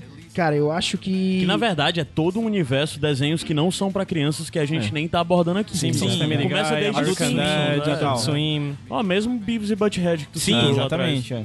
eu acho que o adulto mudou. Isso é fato. Né? Eu acho que a Cartoon Network ela já vinha ensaiando uma mudança há alguns anos já. Eu acho que na década de 90 mesmo, eh, não era muito acessível pra mim, porque eu não tinha TV a cabo em casa, mas eu já percebia com meninos superpoderosos e que já tinha alguns tipos de referência, né? Algumas camadas que a criança ela não captava. Já era camada para adulto, né? Então eu acho que essa, aproxima essa aproximação aí já foi sendo ensaiada naquela época. E a gente vive um momento muito legal, cara. Não, não gosto de dizer muito essa coisa de hoje está melhor do que antes, ou antes era melhor, no meu Bobagem. tempo, né? Não gosto muito dessa história, não. Acho que é, é um momento diferente, né? Mas é um momento em que o adulto muda, que o adulto ele começa a olhar pra animação, quadrinho de uma forma diferente, né? E os desenhos animados eles vêm nessa esteira do pai assistir com o filho, porque, sei lá, cara, será que há uns 20, 30 anos atrás o pai ia com esse gosto todo pro cinema assistir um desenho animado? Talvez Aham. não, né? Verdade. Né, Hoje já eu acho que, o- que o pai ele já, já curte assistir com os filhos, como eu faço com minhas filhas. Eu, e eu vejo aí muita gente falando, a gente falando de Steven Universe. Quem gosta muito é o Torinho também, que diz que assiste com a. Carol, É. né? E é engraçado que eu vejo outros pais falando, né, de, de assistir desenho animado com os filhos. Mas são pais que consumiram desenho animado também. Meu pai, cara, diferente aqui que o Pedro falou que o pai dele assistia Dragon Ball com ele, meu pai, cara, não tem como, meu irmão. Ele nunca consumiu. Ele mal gosta de cinema, meu irmão, do perfil dele, assim. Mas você imagina assistir desenho animado. É, a, a minha. Tu falou do Cartoon, né? Foi um momento. Do mesmo jeito que o Manda-Chuva foi pro, pro Caio, pra mim, foi depois que começou a ter TV a cabo lá em casa, né? É, não tinha YouTube, nada pra gente procurar isso. A única forma de consumir esses desenhos de TV fechada era assinando TV a cabo. E foi quando o Cartoon chegou que a gente assistia a grande tríade do, do, do Cartoon, né? Que era é, Dexter, o laboratório de Dexter, né? O Johnny Bravo, que ela adorava. Até hoje ela fala frases inteiras do hup, do, do, do Johnny Bravo e tal. Foi mal. E Meninos superpoderosos? Minas Superpoderosas ela gostava menos, porque ela achava muito já muito parecido com o anime, entendeu? Ela gostava Aham. menos. Mas E ela o curtia. Era É. Meninas Superpoderosas. Mas era, mas era isso, entendeu? E Dexter, até hoje, ela. se- Eu acho que se a minha mãe fosse fazer uma tatuagem de alguma coisa, ela faria uma tatuagem da Didi, que era a irmã do Dexter. Então é, é- é isso. É, é o lance de. O os Dexter é o filho dela, né? No Hã? caso. O Como Dexter é? o filho É, dela. o filho dela. É, que ela se via. o Gabriel. Que teria o- o- a barba já desde pequeno. né? A- O que importa é a barba dentro de você, e não a barba É, isso tá é fora. clássico esse episódio. Mas é, mas é legal, Gabs, porque é exatamente isso. Tem que dizer também, cara, que, que a- o Walt Disney, ele já queria fazer uma parada pra família, cara. As animações, elas tinham muito esse potencial e eu acho que hoje, a gente falou de assistir com pai, filho, isso já, já rola. Mas na TV, eu acho que realmente, assim, a Cartoon Network teve esse papel. Aí a Disney foi aos pouquinhos, né? Querendo, Querendo né, um o pedacinho espaço. disso aí também, Tem querendo Nickelodeon espaço. A também, Nickelodeon né? Que é, também. dos Estados Mas a- Unidos é bem a- mais forte. A, Di- é, a Cartoon, né, assim, se você parar pra analisar, talvez, o final da década de 90 e o que a gente vê hoje, o pessoal vê desenhos como Steven, U- o Steven Universe, sei lá. Gravity Mesmo- Falls é da Cartoon também? É. Disney. É Disney? É, mesmo Hora de Aventura e tudo mais, quem começou a galgar isso no final da década de 90 foi o, a Cartoon por, por Foi. começar com esse tipo de desenho, que inclui no meio até Samurai Jack, né? Claro, sim, Pronto, cara. Samurai já Jack, é- sensacional. Não, primeira Já é outra coisa. coisa. Uma parada, tem um cara que é essencial nessa época, que é o Genji Kenji Tartakovsky, né? Tartakovsky. Que ele é foda, cara, é um gênio absurdo, né? É, tá, tá perdendo um pouquinho, inclusive, assim, acho que espaço. Ele tá, hoje ele tá fazendo animação ainda, ele dirigiu aí o Hotel Transilvânia 1 e o 2, né? Que eu acho que nem é assim. O mais legal do Hotel Transilvânia 1, inclusive, são os créditos que tem o desenho animado dele no estilo que ele, que ele fazia já na, na Cartoon, né? Mas eu acho que a Cartoon ele veio trilhando esse caminho, né? Fazendo esse caminho. A Disney hoje vem uma parada parecida. Gravity Falls tem um ritmo muito parecido com o da Cartoon Network. né? Sim. Dá até pra confundir, como o Gabs perguntou. É, Né? eu, eu achava que era. E tem outras coisas, Star contra as forças do mal, né? Uhum. Que são muito parecidas com o estilo cartoon de fazer animação que a Disney Aquele dos adaptando. ursinhos é Nickelodeon, né? Dos Qual? três ursos lá que tem. É, é Cartoon Network. Não é Cartoon? É Ursos em Curso aqui no Brasil, Ah, tá. né? Bear Ursos Bears. em curso é muito bom, cara. Bear Você Bears. sabe o que é cultura, jovem? É, eu tenho uma coisa pra pontuar aqui só assim. Eu, eu acredito que a Cartoon Network, ela sempre. Ela. Tipo. Legitimou essa questão das camadas do desenho, mas eu acho que a Pixar tem papel fundamental nisso. Ah, cara, é bom falar. Sabe, a. Pixar, ela é certeza. o é um braço da Disney, né? Ela foi comprada pela é Disney assim, ó, eu acho que na Eu verdade... não vou dizer que tem origem, porque não dá pra se dizer a origem de uma coisa dessa. Ela vai ficando se dissipada, homeopatizada no decorrer da história. Mas eu acho que a Pixar ela tem um papel fundamental nessa ideia de você produzir um desenho com camadas. Porque assim, a Disney já fazia isso. A gente pode perceber que na, Isso. que na Cinderela, na, até na, na, na Branca de Neve e Sete Anões, há camadas ali que podem ser acessadas por, hom por homens e mulheres adultos.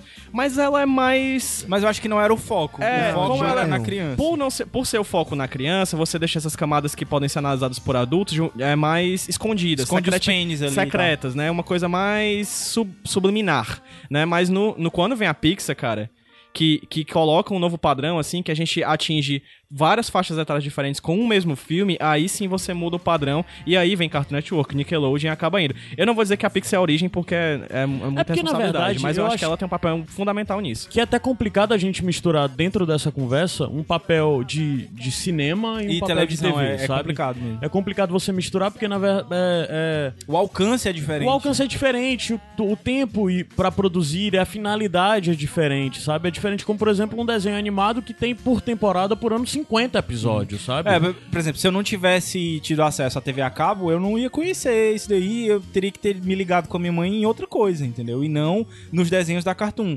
Talvez eu tivesse conhecido só depois, É, eu não com tenho um advento da afetivo internet e tal. com Cartoon. Pois é, é, é- é como tu falou. O que eu mais tenho vínculo afetivo com Cartoon é com as meninas superpoderosas, porque depois veio na SBT. Isso. É, eu, eu também, Cartoon Network, na época eu não peguei, Gabs. Eu não tive, nunca teve, teve pra assinatura em casa.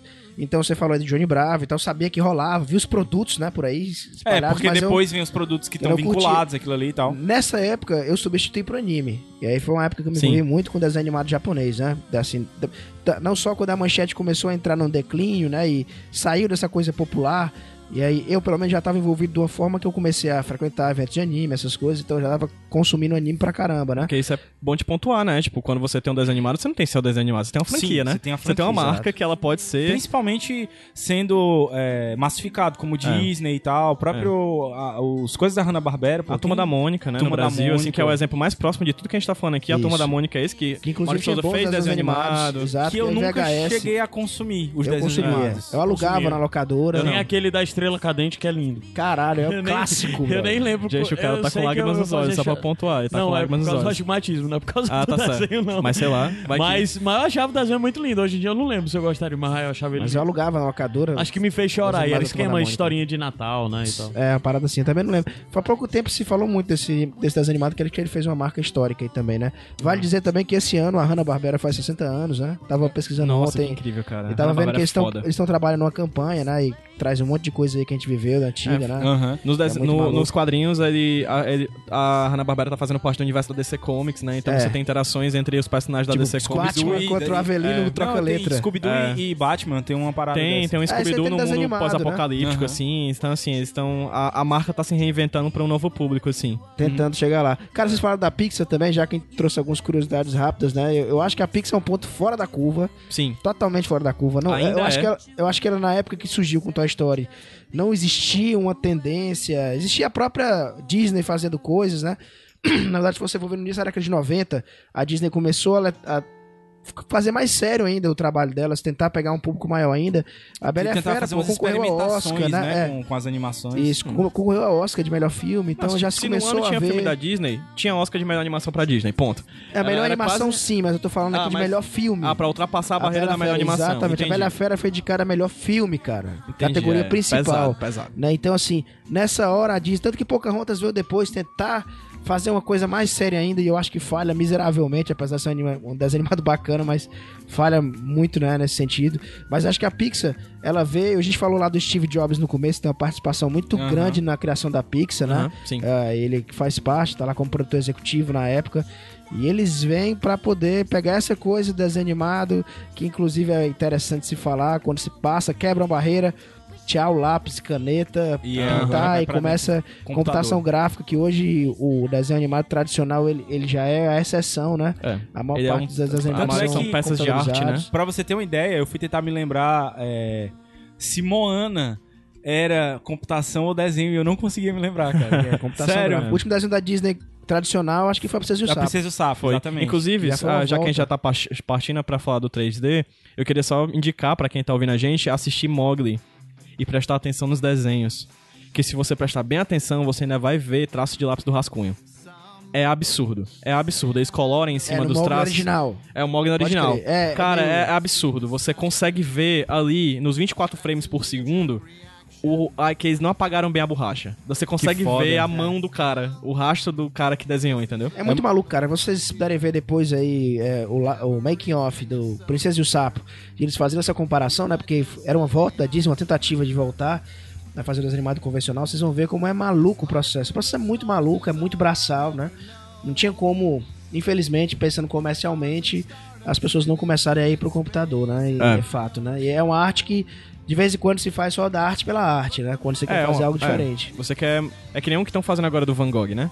Que vocês estão ligados que vão fazer uma Sim, animação sim. sobre o vídeo do Van Gogh, quadro. pintaram quadro a quadro, mas pintaram com pincel e tela. Caralho. Entendeu? É e aí, vai, acho, salvo engano, vai sair no final desse ano de 2017. Agora, pra tu ver, pra fazer isso aí, juntaram, sei lá, É, 150, uma equipe de. 200 é, uma pessoas equipe de só pra não, pintar. acho que era coisa de. Chegava nos quatro dígitos, cara, É, né? de pintores. Era coisa pra caralho, gente pra caralho. Zé, eu queria te perguntar, é, na verdade, pedir pra tu falar um pouco da, da tua relação com desenhos hoje, por causa das tuas filhas, né? Mas é, eu escuto às vezes tu falando muito de Steven Universe e tu fala mais com paixão de quem assiste e tá curtindo mesmo do que simplesmente uma companhia com as tuas Com filhas, né? certeza. Na verdade, eu acho que, mesmo se eu não tivesse as minhas filhas, acho que se Steven Universe caísse na minha. cair no meu colo, eu acho que ia curtir pra caralho. É, cara, vem de uma tendência que a gente tá falando, de ser uma coisa mais geral. É, e vem de outra tendência também, da gente estar no mundo de mudança, de se preocupar aí de- sobre diversidade, né? E eu acho que, que Steven Universe é muito sobre essa história sobre diversidade, né? E, e é um, pra mim, animação fantástica. Eu indiquei no bonus track aí no- Aham. no programa anterior. Mas é, é muito legal essa história de ser uma coisa da Cartoon Network, meu maluca, meu nonsense e tudo. Mas aí você para um pouquinho, você que é adulto, tem um discernimento, você começa a entender as mensagens que estão ali escondidas, né? E aí é mais do que simplesmente você voltar a Johnny Bravo, o laboratório do Dexter, quando tinha Aham. essas coisas que estão ocultas, esses easter eggs, mas eram coisas de nerd, né? Pra gente achar graça. A gente começa a entrar numa uma coisa de mensagem, né? De uma coisa ideológica, de certa forma, né? E, inclusive tem muita gente que não gosta de Steven Universe por causa disso, né? né? Mas como talvez eu esteja alinhado com isso, né? Eu já acho fantástico, né? Como o Steven Universe trabalha isso. Isso é muito foda, né? Pensar dessa forma. Isso tá em outros desenhos também, mas eu acho que é muito forte no Steven. Tem que pontuar também que o Steven Universe é feito por uma mulher, né, cara? É uma criadora, Rebecca Sugar, então a gente tem várias questões em torno Sim, disso, claro. não se pode fugir disso, né? A gente tem um- uma, uma entrada do, do público feminino, do público LGBT, a Pixar, né? Que Sim. consta muito na, na- na- Sempre tem vídeo, tipo, de, de eh, apoio à causa LGBT. Então, assim, a gente tem uma mudança de tempos. Uma mudança de tempo, consequentemente, acaba abarcando as equipes criativas e acaba se chegando a novos tipos de, de, de produtos culturais, principalmente desenhos animais que a gente tá vendo hoje em dia, né? E eu acho que Steven é diferenciado por causa disso, ó. Estão ouvindo aí no fundo, Isso, cara? era isso que eu ia falar. cara. Caraca, mas as músicas mesmo. Tá tocando aqui e eu tô me segurando absurdamente pra, Pra não, não cantar. Porque é muito foda. E eu assisto em português, né? O Gabs Aham. assiste em inglês. Mas então assim, vem, tocou aqui nesse tete a minha, vamos ver pro seu coração. Vamos ver pro seu coração. Que é português. Todas E é as músicas que fantástico. estão tocando agora nesse último bloco são todas do Steven. Inclusive, se você quiser pegar depois da playlist, não vai dar pra tocar todas, mas escuta a playlist. Assim, eu acho que não, escuta não, assiste o desenho primeiro, melhor, porque as músicas, claro. na verdade, fazem parte do Exato. desenho. Trama, né? É spoiler, cara. Isso, e um, e um detalhe que eu ia falar sobre, sobre. Então ainda bem que tá em inglês, que se alguém for assistir em português aí não, não prestou muita atenção. Mas tinha alguém alguém vendo a gente em Mas, Londres. é verdade, aí fudeu.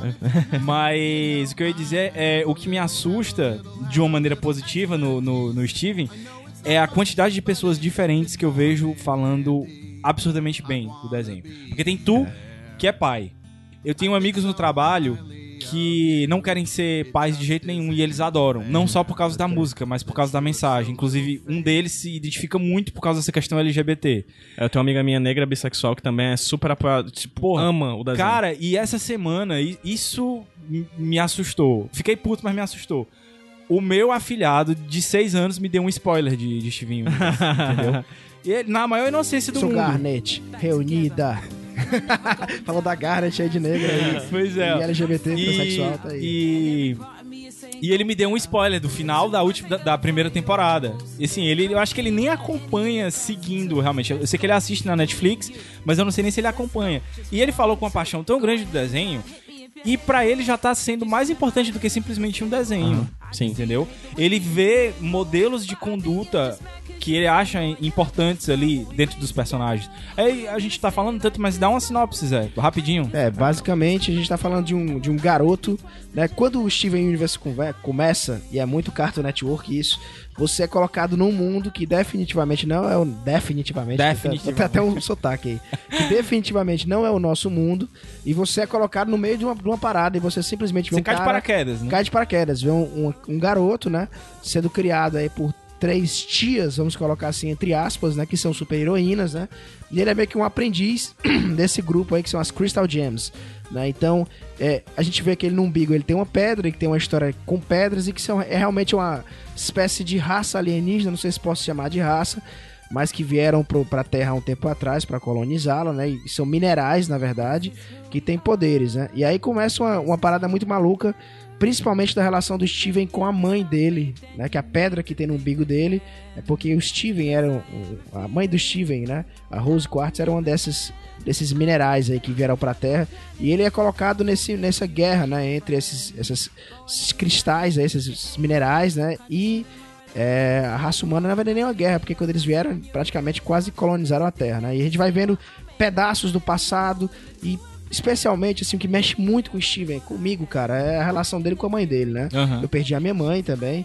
E assim, tem episódios que pra mim são absurdamente emocionais, assim, nesse sentido. Tem um episódio que ele entra no leão, vou falar só assim sem entrar em spoiler pela primeira vez. Não sei se tu já chegou nesse episódio, Gabs, Ainda né? não, ainda não cheguei Ele não, mas entra- eu sei. É, ele eu entra tomei numa- spoiler já, dizer. Cara, quando ele entra na primeira vez e tem contato com a fita, uma fita VHS da mãe dele. E, bicho, eu assisti o episódio inteiro chorando. Até me dá vontade de chorar quando eu lembro aqui agora. Porque ele meio que. Ele nasce. A mãe dele meio que morre pra ele nascer, né? Então. é muito maluco, cara. Então, assim, sério mesmo, é, é uma recomendação absurda. Merecia até um Iradex de indicação, Steven. Eu só tenho medo de, é. de fazer uma indicação maior, porque eu tenho medo de, de dar algum. Muito spoiler. De algum spoiler. tenho- Inclusive, agora que eu me toquei que as músicas podem ser spoilers se alguém estiver Se assistindo. você escutar sem ver o desenho animado, algumas delas serão. Eu tenho uma pergunta pra fazer pro Zé, na verdade pra vocês dois, que estão assistindo essa. Vocês assistiram Over the Garden Wall, né? Rick e Morty vocês estão assistindo e tudo mais. Eu tenho uma dificuldade de assistir esses desenhos mais novos, não nego. Tenho mesmo. E vou dizer por quê. Eles têm um nível de, de, de psicodelia É, que às vezes eu não isso. consigo acessar. Pra mim, o mais perto que eu consegui chegar da psicodelia, e é num período histórico, num documento histórico, que é o Bob Esponja. A partir dali, É, caralho, depois do que veio depois do Bob Esponja, eu não Tem um consigo salto acessar muito grande, viu, aquele velho? nível de surrealismo Tu não gosta que tem nem de Hora da Aventura? engano- Não, eu não Cara, consigo tu tem que- compreender. Tu tem que eu passar, juro. tu tem que passar de drogas mais leves pra drogas mais pesadas. É, tem que passar aí flapjack, aí é, depois mas aí sempre me dizem, sempre me dizem o quê? Assistam tantos episódios. Assiste quatro Mas episódios. eu tive cinco episódios. dificuldade com Hora da Aventura. Eu Ah, tenho, eu Eu também dificuldade. tive. Eu também tive. Hoje em dia eu acho genial, apesar de eu ter deixado de ver, porque a Netflix tirou do ar as primeiras temporadas e eu tava vendo em ordem, aí, é, infelizmente. Mas depois que, que. É porque eu acho que o problema é exatamente a coisa da cabeça que a gente vem do que era É, desenho sim, animado, sim, sabe? total, Aí total. É, é, E tem aquela coisa de também que essa coisa do psicodélico e sem sentido começou a nascer na época que a gente estava crescendo, início da vida adulta, e a gente olhava e dizia: os desenhos da minha época eram melhores, sabe? É, Aí você mas- fazia cara feia pra esses desenhos da. da da, da Cartoon que eram só bobos e aleatórios, e com quero- traços feios. Eu quero só levantar O uma pergunta, é que- tipo, é, eu, eu... Não, só finalizar bem Tá, vai. É porque o lance tava- é que esses desenhos que vieram depois foram uma evolução do que era o bobo, aleatório e tudo mais. Porque eles trouxeram coisas de conteúdo, da coisa mais. de conteúdo de, de fato. Saiu do da- easter egg, como eu falei, pra, É, pra uma coisa mais... Pra uma Sim. coisa mais bem. E é, tipo, Hora da Aventura e mesmo Steven e esses outros já são mais fruto disso. É, pois é. que depois que você entende isso, fica mais É, fácil. pois é, eu não, eu não tenho. Eu não tenho dificuldade de assistir porque eu tenho preconceito. Eu quero. Eu quero ler essas coisas, quero ver essas coisas, quero ass- assistir Steven Universe, Universe e gostar, quero assistir o Gumball e gostar, Gravity Falls e gostar, eu quero mesmo. E aí eu queria perguntar pra vocês uma sugestão, assim, tipo, pra eu que quero entrar nesse mundo dos novos desenhos. sugestão perfeita. E aí Eu eu, queria saber, uma, quero saber pô, como, como gostar disso, como entender. A gente vai, assim, meio que se encaminhar pra responder a pergunta com as nossas indicações. Ah. Essa indicação pro Ah, PJ. droga, é porque eu vou repetir a indicação que eu já dei antes. Mas No repete. Iradex. Só vai. Cara, que pra mim é perfeito pra você entrar nisso, que foi o que me fez entender, e foi o que me te- fez ter interesse em Hora de Aventura, por exemplo, é o Over the Garden Wall, que é uma série de 10 episódios, 10 eu episódios acho. 10 episódios de 10 fechada, minutos. 10 é- minutos. E ela é aleatória, bizarra, viajada, mas só que ela tem um desfecho que se comunica com o que a gente via O último no episódio. nosso período. É Inclusive, ele relaciona, né, Caio? Ele, ele faz fazer sentido aleatório no final, Exatamente. cara. Ele é exatamente o aleatório do desenho que a gente vê de o que diabos é que tá acontecendo. O último episódio ele dá sentido pra tudo. 10 episódios, 14, 15 minutos, e eu acho que é tipo uma obra-prima de, de, E é de animação. de- Não é de animação, é de séries que eu já vi na minha vida. O que é Opa, foda, já o que é foda é porque eles, é- essa estrutura dele é uma estrutura que segue o- o- os outros desenhos. Por exemplo, o Steven Universe, é, sei lá, a primeira temporada tem 40 e tantos episódios, 20 e tantos É, episódios. 50, 52. Caralho, macho, eu acho que eu 52. tava, tô muito longe. Mas enfim, nem todo Pera, 52 episódio... episódios só, o primeira temporada. Primeira temporada, É, mas, mas- é 10 mas é- minutos. Cada episódio É, 10 na minutos, verdade, que a é primeira diferente dos 40 temporada- da- dos desenhos da nossa época, né? Que era a média de 20 É 20 minutos, mas né? é 26, ó. A partir da segunda temporada começa a ser 26, que Ah, é o ok. padrão americano, né? Entendido, entendido. A primeira realmente é, uma, é, É o ano todo, né? Mas aí só É te explicar que nem todo episódio ele vai meio que continuar uma história. Vai ter uns episódios que vão ser aleatórios no meio, que a gente costuma dizer filler, mas até esses são bons. Então, assim como acontece com Hora de Aventura também. Lá na frente, ele faz uma ligação que faz valer a pena tudo que tu assistiu até agora. Exatamente. entendeu? É Então, mais por mais que tu ache, ah, tô assistindo um negócio aqui que tá completamente aleatório, muito surreal, lá na frente isso vai fazer sentido. Então, o Over the Garden Wall, ele, ele, ele, ele encurta isso, entendeu? Porque Aham. só são 10 episódios. Então, o último, é, do primeiro pro último episódio, é muito rápido essa parada de fazer o sentido. Então, se eu estiver andando assim na rua, ver o Caio de sobretudo, ele, rapaz, tá afim de um desenho diferenciado, É. ele abre o sobretudo, é Over the Garden Wall. Over Garden Wall. Ok, no caso do Zé, seria qual, Zé? Cara, eu acho que transição, que ele quer transição. Ele não quer um que seja a hora da aventura e talvez um que ainda tá com o Eu não pezinho quero uma atrás. overdose. John, É. eu não quero. Gravity Falls, cara. Ok. Gravity Falls, eu vou te dizer, já es- escrevi Era a- a minha, era a minha dica, Zé. É, até não. Quando eu escrevi um Acha texto outra. sobre Gravity Falls há um tempo atrás, eu falei que era o DuckTales dessa nova geração, saca? Então, Putz, DuckTales, que linda é, lembrança. é, viu? e que, Que tá vindo, não né? falou da tá voltando o Disney. remake aí. Aham. Exatamente, tá tudo lindo, viu? Tô ansiosíssimo pra ver, porra. Tô me coçando inteiro. Mas o Gravity Falls é uma, é uma história de, de, de ação, assim, de aventura, mas tem muitas paradas nonsense, assim. Ele, ele realmente quebra um pouco a ruptura, né? Mas peraí, cara, eu tô até lembrando aqui, a gente tá falando de nonsense, mas pica-pau era nonsense pra caralho, brother. É, mas, mas era um. Mas é era- diferente, né? Mas era um Mas, nonsense ok, que- que- Mas, mas o pica-pau não tava tocando violão pra uma princesa que era feita de chiclete e subia num unicórnio que voava, entendeu? Pode É porque crer. eu acho que existe a Mas, diferença, sabe? é. O pica-pau. Caralho, que horrível a analogia. O pica-pau era cocaína.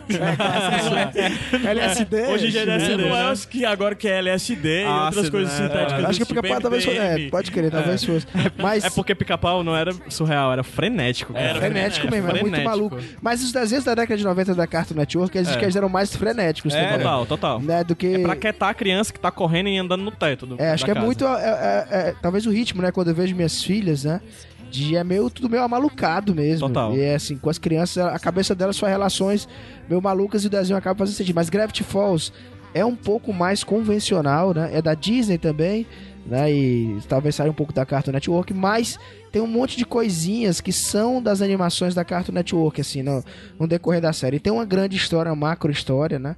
Muito bacana. Também já tem um pouquinho, um pouquinho de coisas finalizadas, são duas temporadas apenas, né? Tem muito essa coisa que a gente falou aqui de ter mensagens, né? Mensagens Aham. políticas, ideológicas, tem pra caralho. Tem uma das amigas lá da Mabel, cara, que, porra, é. é que é, ela tem uma voz masculina, cara. E isso é tratado Legal. naturalmente durante o desenho animado. É, a Princesa isso Caroço. passa muita coisa, Caroço. exatamente. E isso, na verdade, vem.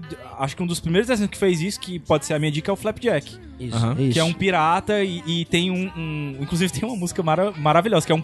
um, é, tem- ele encontra um cara que é um pirata enorme, super musculoso, com voz de garotinha. Legal. O Flapjack, inclusive, o criador da Hora da Aventura saiu de lá, né? Exatamente. E eu acho, eu não sei se, eu acho que a Rebecca Sugar fez parte. Não, a Rebecca Sugar fez parte do Hora da Aventura. Da equipe, foi. né? A Rebecca Sugar do Steven Universe. Ocasionalmente, caso alguém também não tenda a gostar desse, quadrinho, desse desenho mais realista, que ninguém é obrigado a nada, né? Aham. Tem também muitas animações boas, né? Que não são desse tipo, né? Acho que, é- acho que já foi indicado, inclusive, aqui o Avatar, né? Que, Sim. Ah, nossa, cara, não fala disso. pô. que é fora do Não comum, fala de né? Avatar da aqui que eu- Nickelodeon. É. Que Eu coração não fiz a minha. Não Mas assisti falando a sobre Avatar aqui, tá? É, tá tá Linda aí de cor. E a de cor também. A É, de cor e o Avatar do e Lester Bender, né? indicamos no podcast. É, incrível, é incrível. Mas esses que vocês me disseram, vou anotar aqui. Principalmente o Over the Garden Wall, que é curto e talvez seja uma ótima Uhum. entrada Sim, nesse Mas eu, eu acho acho que é um ótimo de- começar de por Over desenhos the Garden Wall, diferenciados. depois ir pro Gravity, Gravity Falls. Falls, porque a gente Massa. vai pegar uma coisa maior, né? E tu, Gabs? Opa! Cara, eu Caramba, ia indicar rapaz. Gravity Falls, mas eu acho que eu indico o Flapjack mesmo, se você quiser entrar nessa parte mesmo da psicodelia, porque o cara, porque o Flapjack é um, um aprendiz de pirata que vive dentro de uma baleia, então, a- que é a, que chama bolha. Talvez então, tenha, sim. eu- Tenha. Talvez seja psicodélico. Cara, Talvez. É muito foda. E, a- e assistam em, em português, assistam dublado, porque a voz dele é maravilhosa. Dublagem. Dublagem é uma coisa que a gente ainda tem que fazer. Vamos fazer um programa especial sobre dublagem só. Ah, é? Dublar, o nome da pergunta é dublado ou legendado? Du- Pronto. Caralho, isso vai ter Vamos, polêmica. vamos fazer. irmão. Pronto, já tá decidido 140. Vai ser dublado ou legendado. Só isso, Mas, dublado ou mas, legendado? é, a gente tava falando tudo isso e eu tinha um ponto pra falar que agora eu me esqueci. Mas eu acho assim que. Mas, é, não, desculpa. É... Esqueceu, lembrei, né? eu lembrei. Ah. O que eu ia falar é porque, na verdade, tu disse que tu já fez um ensaio sobre esse temática de desenhos e tudo mais. Eu fiz um ensaio? Tu não disse que Fotográfico, fez um artigo e tal Ixi. sobre isso. Não, eu fiz, eu fiz um artigo sobre. Fiz dois na, na época que eu tava fazendo letras. Eu fiz um sobre spoiler, que algum dia eu, eu pretendo publicar a semiótica do spoiler. Caramba. E eu fiz Fantástico. uma, uma parada assim sobre Hora de Aventura. Eu posso até linkar aí depois, se eu tiver saco de editar, porque tem umas 20 páginas. Mas era sobre é, Hora de Aventura e a Jornada do Herói. Ah, Uma forma quebrada de Jornada do Herói que tem na Hora de Aventura. Porque realmente, como eu falei, existem alguns episódios no meio que, ela, que eles meio que te desviam do caminho, entendeu? Como se tivesse a noção de que eles não fazem parte de nada. Mas com determinados episódios é, chave, você consegue juntar tudo. Eu É isso. analisei justamente esses episódios chave. É isso que eu tô percebendo nesses, nessas animações de hoje em dia. Elas te colocam no universo, como, como o Zé tava falando do Steven Universe, e o próprio Hora de Aventura no universo que só posteriormente você vai entender que tem uma linearidade. Cara, mas a Exato. vida é assim, né, velho? É, a, linearidade ela é posteriori, né? Ela não é a priori. vida É assim. É, é- é é. feita de momentos-chave que você é. volta. É aquelas, aquela, sabe, divertidamente? Aham. Que tem aquele momento lá que é a memória base Sim, que é aham. criada, que é criada nova ilhazinha lá. Então Não, é mas na minha cara. vida, a minha vida ela tem 26 episódios por vez, assim, ela vai é bem certinha. Eu não tô Mas, acostumado com essa é, vida louca, não. Acho que meio que já, já tá próximo de fechamento. Sim, eu e acho que a gente já Porque uma das coisas pergunta, de, né? de fechamento e que eu acho que a gente pode chegar a uma conclusão depois de tudo isso é que as pessoas perguntam muito sobre como as crianças vão crescer e tudo mais. Um ponto que eu levanto pra fechar e eu quero a opinião de vocês é que a gente cresceu com desenhos que foram fundamentais pra gente, mas que se a gente vê hoje em dia, talvez algumas coisas desçam engasgando na garganta. Pô, por é discursos que isso são reproduzidos Sim, sim, nossa. que hoje em dia nós não acreditamos que sejam saudáveis pra uma criança. Aí a gente para pra ver todos esses desenhos que tem um nível de complexidade gigante, que tem roteiros que vão muito além do que os nossos foram, alguns, né? E que são estupidamente progressistas, que ensinam coisas e que passam pra essas crianças coisas, ao meu ver, muito positivas, desde tolerância de gênero, de, de, de, De culto, de raça, de, de nacionalidade e tudo mais. E eu acredito que talvez o preciosismo que existe em torno de pôr em contraponto o antigo com o novo desconsidere esse tipo de coisa, sabe? Às vezes a gente só tá muito apegado à coisa nostálgica, é o que foi fundamental para nossa formação, sem avaliar de verdade o conteúdo do que aquilo era avaliado e do conteúdo que é apresentado hoje em dia. Então, assim, como vocês veem isso? Pra mim, a base do conservadorismo é a nostalgia, né? Seu conservadorismo, Sim, você, você, é. você tem uma paixão por algo que foi, e às vezes, no caso de muita gente jovem da nossa, jovem da nossa idade, ou até mais novo, um conservadorismo é nostalgia de uma época que nem viveu. Sim. né?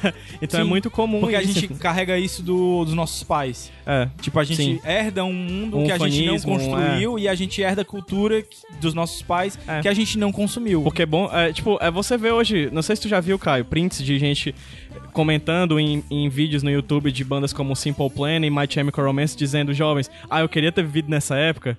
Tipo, queria ter vivido na época dos emos, entendeu? Que é, é uma nostalgia de um tempo que não se viveu, ou que se viveu e que e não se percebe que mudou, né? Então, assim, respondendo a pergunta, eu acho que todos os desenhos são bons em todas as épocas, entendeu? Isso É, é... Mas eu- entendi assim onde o Caio quer chegar, assim, da, da história. Será que hoje, né? Talvez vocês dessem até outro- um programa inteiro, vou tentar resumir rapidinho o que é. Será que hoje, você vê hoje, o pessoal fala que é politicamente correto, o desenho animado de hoje é politicamente correto. Se fosse, ah, imagina, eu assistia Pica-Pau e ele Tom e fumava na Aham. época. Tom e Jerry pintava a cara de preto, né? Ele Ele, pe- fumava é, charuto. Ou pega- não, ou até pior. que isso aí e talvez Jerry, né? até O pra Tom. época tenha até sido criticado, mas você pegava Aham. uma arma, uma espingarda, o tom Sim. pra atirar no Jerry, né? É, o, frango, o patolino. o- Não, a coisa da, da forma de representação feminina mesmo. É, tudo, tudo, tudo, isso, tudo, cara, né? né? O Pernalonga se vestindo de mulher. Os próprios pra- trapalhões, se for fugir do, eu do acho, desenho animado. eu acho especificamente, eu acho altamente saudável a época que a gente vive hoje, né? E a Aham. mudança e tal. Cara, é a minha opinião especificamente, né? A, a defesa de quem diz que, que hoje é politicamente correta, diz assim, ah, olha, mas olha na época eu assisti lá o Tom e Jerry, É, eu- com e a arma, cresci, hoje tô nem- aqui, não tô nem atirando os outros. ninguém, né? Meu irmão, olha ao Isso é- redor. Será que essa daí tá bom? Pois é, Mas era- olha como esse foi difícil a gente crescer e chegar Exato, onde estamos isso é- hoje, né? Isso é a coisa mais boba do mundo, Mas cara era isso que eu ia dizer, porque Como a gente, assim, cara? a gente. é, Esse, Você, ah, não tô matando ninguém, pode ser uma minoria que não levou Exato, aquele desenho cara. a sério. Isso é entendeu? você, cara. É a mesma coisa, assim, não tem nada a ver, mas eu lembro que me botaram num grupo aí da escola uma, uma vez, e a galera começou a falar sobre bullying, né, na- no grupo da escola e tal, e tinha lá dentro do, do grupo, cara, dois caras que sofreram bullying pra caramba, que é aqueles caras que apanhavam de todo mundo e tal, né? E eu lembro que um cara falou assim, ah, olha aí, olha aí, fulaninho tá aqui no grupo, tá aí normal e tal. Eu disse, cara, como é que tu sabe que ele tá normal, cara? Aham. Será que se ele não tivesse passado por, por isso antigamente, ele não, não estaria mais na boa hoje do que ele tá, né? Tu nem Aham. sabe, meu irmão. É muito fácil pra ti falar que foi legal pra ele, não foi. Aquele momento foi horrível pra ele. Então, não era necessário aquilo. Então, eu acho que é, é muito nessa, nessa história. Eu acho saudável demais a gente tá pensando a forma como a gente faz entretenimento hoje. Tá, que, que a gente esteja discutindo isso. De, isso é Ainda, que, interessante. ainda que muitas vezes sejam táticas comerciais de empresas. Sim, sim, Sim, sim, sim. Tá- to- às vezes não. Sem- quase sempre. É, né? quase sempre. Prioritariamente, na maioria das vezes é. Porque, como tu falou, são franquias, não são, São, apenas. são marcas, marketing. É, de tipo, certa forma, no final das contas, é uma questão de consciência de a gente ver que mesmo um desenho, um desenho animado é político, né? É- Sim, é- totalmente. E tem um, Tem um peso social. sim. É determinista necessariamente. Tu tá criando teu filho assistindo só desenhos antigos porque tu acha que são melhores e que, sei lá, teu filho vai crescer, vai ser um racista, xenófobo. Não, talvez não, porque nós crescemos e não somos, né? Porque Mas não a é questão só o é que- desenho que, que, que, que Mas a questão é forma que, a criança. exato, Sim. exato, exato. Sim. Mas eu que, acho que tem impacto, que legal você Sim, poder é- é crescer fato. sendo exposto a coisas diferentes, a Exato. pensamentos diferentes, porque no final das contas é pode parecer isso pedante da parte, mas pensamento mais progressista na verdade é só um pensamento mais diverso, Exato. ao meu ver. E é um pensamento. É, e Só. é um pe- é, Não há mais. Cara, e eu vou te dizer. Teria mais diverso que assim, considera outros, Sim, né? exato. Se você pegasse uma criança hoje pra assistir Pica-Pau e uma pra ficar assistindo Steven Universe, né? Steven Universe tem um- algum grau de violência também, inclusive, né? Tem lutas, né? Tem, tem luta. Tal, tal, mas talvez nem, nem seja o exemplo melhor. Podia pegar um que seria mais livre, que tivesse passando. Hora de hoje. aventura. É, talvez, mas tem um pouquinho de violência também. Não, mas eu tô falando comparar pica-pau pai com hoje- hora de, de aventura. Não, é, minha, tem minha como. esposa, cara, é, é, é a maior estraga prazeres do planeta, cara. Ainda bem que ela não escuta o podcast, porque eu tô assistindo Steven com minha filha. Aí ela, ai, mas elas estão brigando tal, tal. Mas, é, aí- aí tem essa discussão toda. Mas Também enfim, talvez dizer... tal- pra ti seja mais fácil porque tu cresceu vendo É, brigas, exatamente, né, em tem isso. Mas aí. o que eu ia comentar, cara, é que eu acho que tem impacto sim, cara. Assim, o que minhas filhas assistem, né? Às vezes é uma coisa, um episódio perdido, uma É. coisa que não é pra elas. Cara, elas vacilam lá. No, cara, cara. Ficou, bi- marcou. E, e, bicho, em 24 horas isso tem efeito, brother. E outra, tu tem que respeitar a tua opinião da, da tua mulher sobre isso, né? Não tô falando, ah, a pessoa... Não, porque ela entende disso, ela é uma profissional da Ela é área. psicóloga, de... né? Trabalha ela é principalmente com psicóloga, adolescente, né? Então acho que ela pronto, sabe ela que realmente fala. que manja. fala, né? Mas, Ela isso- manja. enfim, mas aí você vê que tem efeito, cara. É imediato, brother. É, o meu Imediato. afilhado Por que chegou me dando spoiler porque ele adorou descobrir uma coisa lá, entendeu? E ele veio me perguntar o que é que eu achava. Eu disse, eu acho ótimo. Mas nem chorando, Cara, né? eu, fa- eu falo mais, brother, de, de ver uma luta e reproduzir quase de imediato. De imediato. Sim, Nossa, mas- sabe? minha mas filha, ela vê a luta isso, né? e ela, assim, no dia seguinte eu vejo ela imitando e tal. Então, assim, tem impacto essas coisas. E por isso que eu falo mais uma vez, até como pai, eu acho que é legal estar mudando. Sim, sim. E eu acho que isso responde a, a, a nossa pergunta do debate, né? Pra fechar a questão, eu tenho uma última pergunta. Vocês sabem qual foi o ponto-chave que fez vocês pararam? Talvez pro Zé seja muito difícil, porque eu acho que é muito simbiótico pela questão dos filhos. Mas pra ti, Gabs, qual foi o ponto-chave de tu olhar pra essa nova geração de desenhos e entender o valor e ver o valor no que ela é produzido, assim? Tem um ponto, tem um conto que tu olha assim, sei lá, vendo os teus sobrinhos, que tu disse, eu entendi agora, a partir disso que ele fez, alguma coisa assim? Cara, foi, foi um- uma vez que a gente tava assistindo Hora de Aventura e tem um determinado episódio lá que eles encontram uma raça lá que era de pessoas, de, de seres que ficavam brigando pra sempre. E o fim é.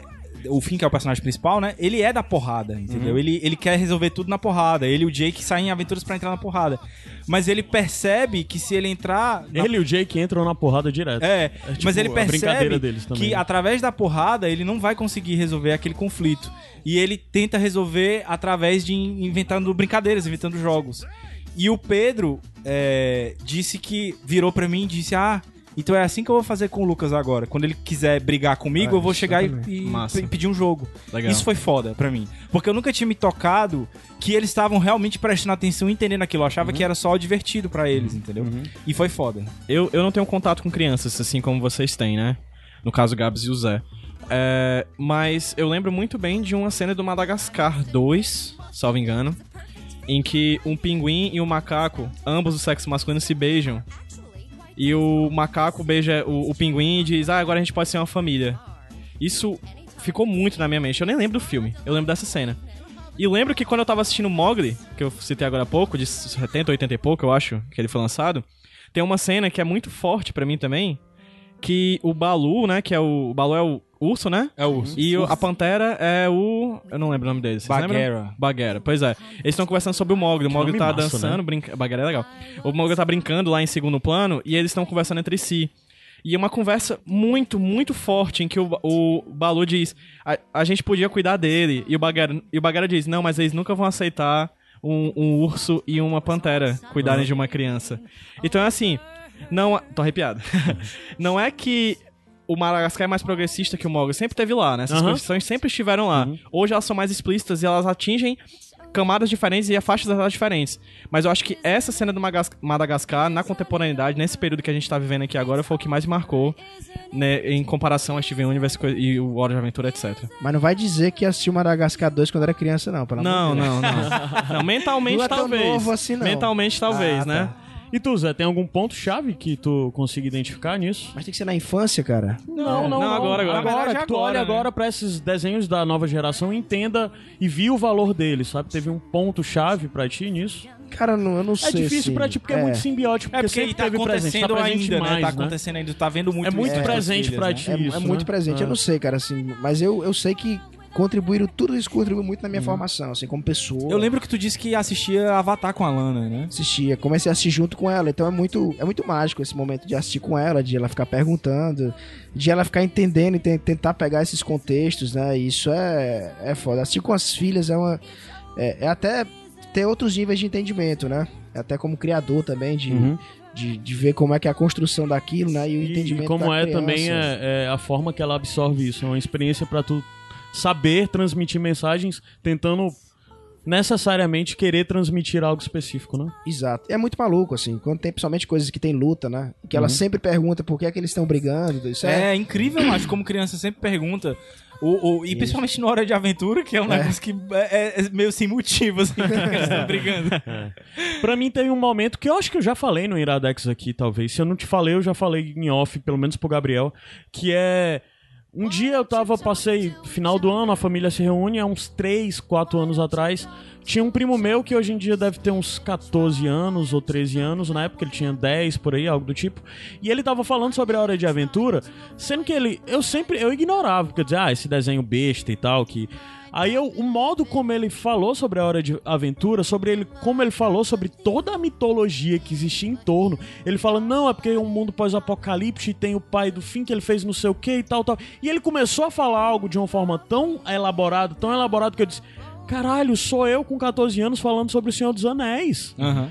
E, e eu parei pra ver como esse pessoal tá. Como esses caras estão construindo uma base mitológica tão grande, tão importante e que vai gerar tantas referências, que já é carregada de referências que pra mim são significativas, mas pra essa criança não é, mas que vai ser fundamental pra ele. E eu disse: caramba, e por que que eu tô menosprezando isso se eu com 13, 14 anos tava aí dizendo que Tolkien era um gênio e tudo mais? O que os caras estão fazendo é isso, de uma forma contextualizada nova e pra uma geração nova, Com uma nova valores mensagem, né? novos. Mudam seus ou, ou mesmo desenhos, com valores antigos. Mudam seus né? desenhos, mas, Mas o vínculo assim- afetivo continua, Sim. né? Eu acho que já passou a hora desse, desse debate, mas só trazendo. É interessante tu falar isso, Caio, que talvez seja a grande diferença dos desenhos da Cartoon de hoje pra antigamente, né?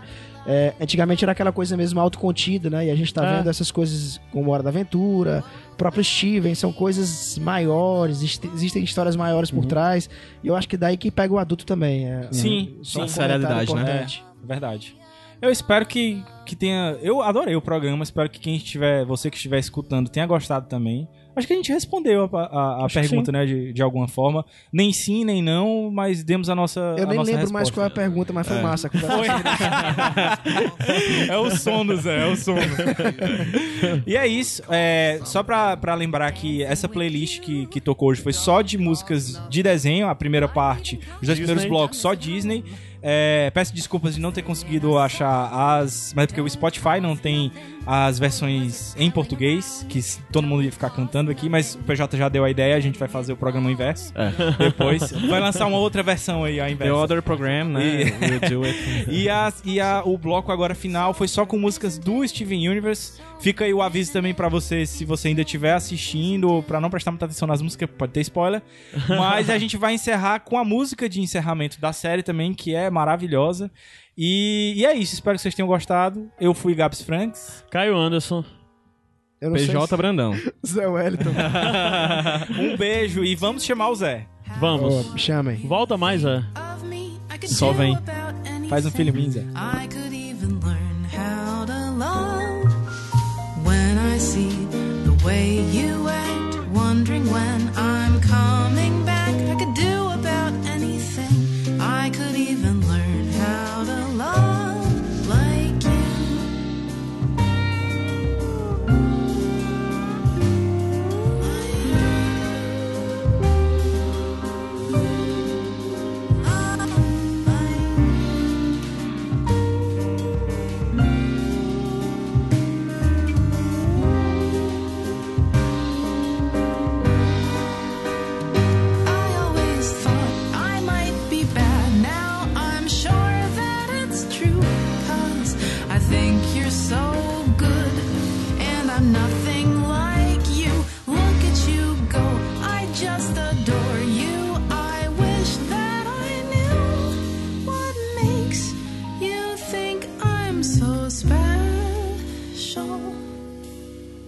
I could begin to do something that does right by you, I would do about anything.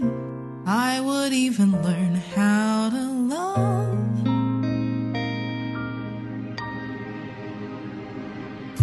When I see the way you look, shaken by how long it took, I could do about anything. I could even learn